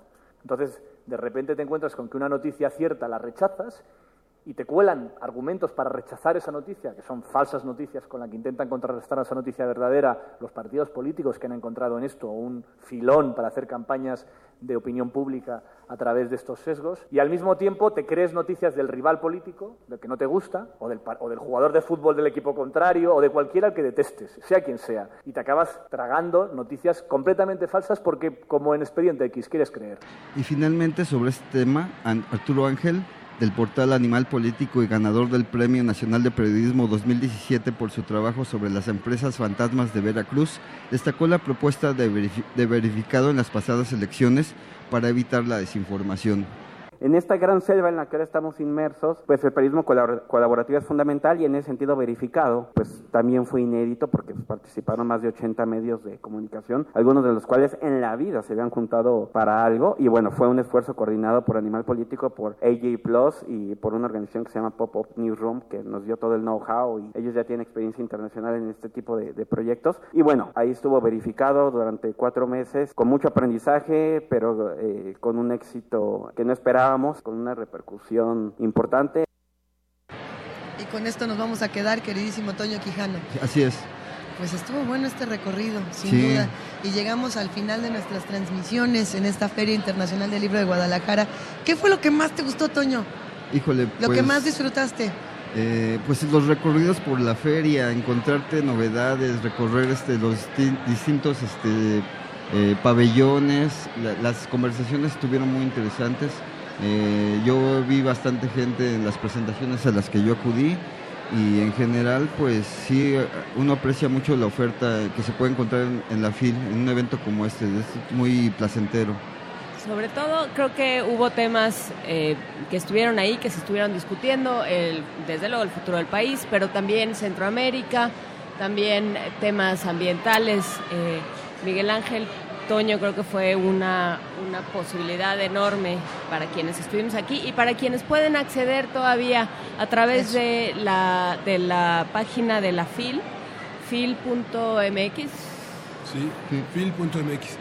Ahí se puede, hay muchas de, estas conversaciones que están ahí, eh, que se grabaron las, que se grabaron todas las intervenciones, entonces se pueden volver a consultar, se pueden ver de manera remota, Toño. Y además todavía no termina la feria, todavía pueden seguir más eventos. Pues hay Sí. muchísimas cosas esta tarde, Miguel Ángel. Algo el fin de semana, tú te quedas todavía un rato. Sí, este, bueno, el periodismo es, una, es un- la novela gráfica, pero el periodismo, justamente como acabó diciendo Pedro Ángel Palau, ojalá a partir de mañana se acabe esta distinción entre prensa fifí y la otra, ¿no? la buena. Ojalá y empecemos con el pie derecho, que no mine la comunicación y el periodismo. ¿no? y a tratar bien a los periodistas. Por lo pronto ya nos vamos. Muchísimas gracias a todos los que hicieron posible este espacio. Muchas gracias, Luisa Iglesias. Muchas gracias, Juana Inés de esa. Muchas gracias, Miguel Ángel Muchas Quemain. gracias. Muchas Gracias a a Miguel Ángel Quemain, eh, a Frida Saldívar, a María Amalia Fernández, a Antonio Quijano, a Vania Nuche, a Miriam Trejo, que está en la Ciudad de México, a Francisco Mejía, Emanuel Silva, eh, José Gutiérrez, Oscar de Jerónimo, Andrés Ramírez, eh, José de Jesús Silva, que está en la Ciudad de México cachando la señal. Gerardo Zurrosa también en la Ciudad de México, Rubén Piña, Raúl Díaz, que han estado con nosotros, Arturo González, por supuesto. Eh, un abrazo, Arturo, nos vemos el lunes. Uriel Gámez, gracias. Lisette Uribe, Jorge Paz, Nelia Carter, Gerardo Gamis y Violeta Galicia estuvieron en la Ciudad de México respondiendo eh, nuestras llamadas, las del público y ayudándonos en un montón de cosas. Muchísimas gracias a todos los que hicieron posible este espacio. No, me quiero ir, señor Stark. Me quiero quedar aquí toda la semana. No, los que se quedan son nuestros queridísimos amigos de Escaparate y nuestros amiguísimos de Hocus Pocus. Recuerden, 3 de la tarde hoy, 10 de la mañana, mañana. Dos horas, un especial de dos horas. Las transmisiones de Radio UNAM no han terminado, así que quédense con nosotros aquí en el 96.1 de FM, en el 860 de AM y por supuesto en www.radio.unam.mx. Hasta la próxima semana. Hasta la próxima semana. Esto fue Primer Movimiento. El mundo desde la universidad en la fila. Radio UNAM presentó Primer Movimiento. El mundo desde la universidad. Desde la Feria Internacional del Libro de Guadalajara 2018.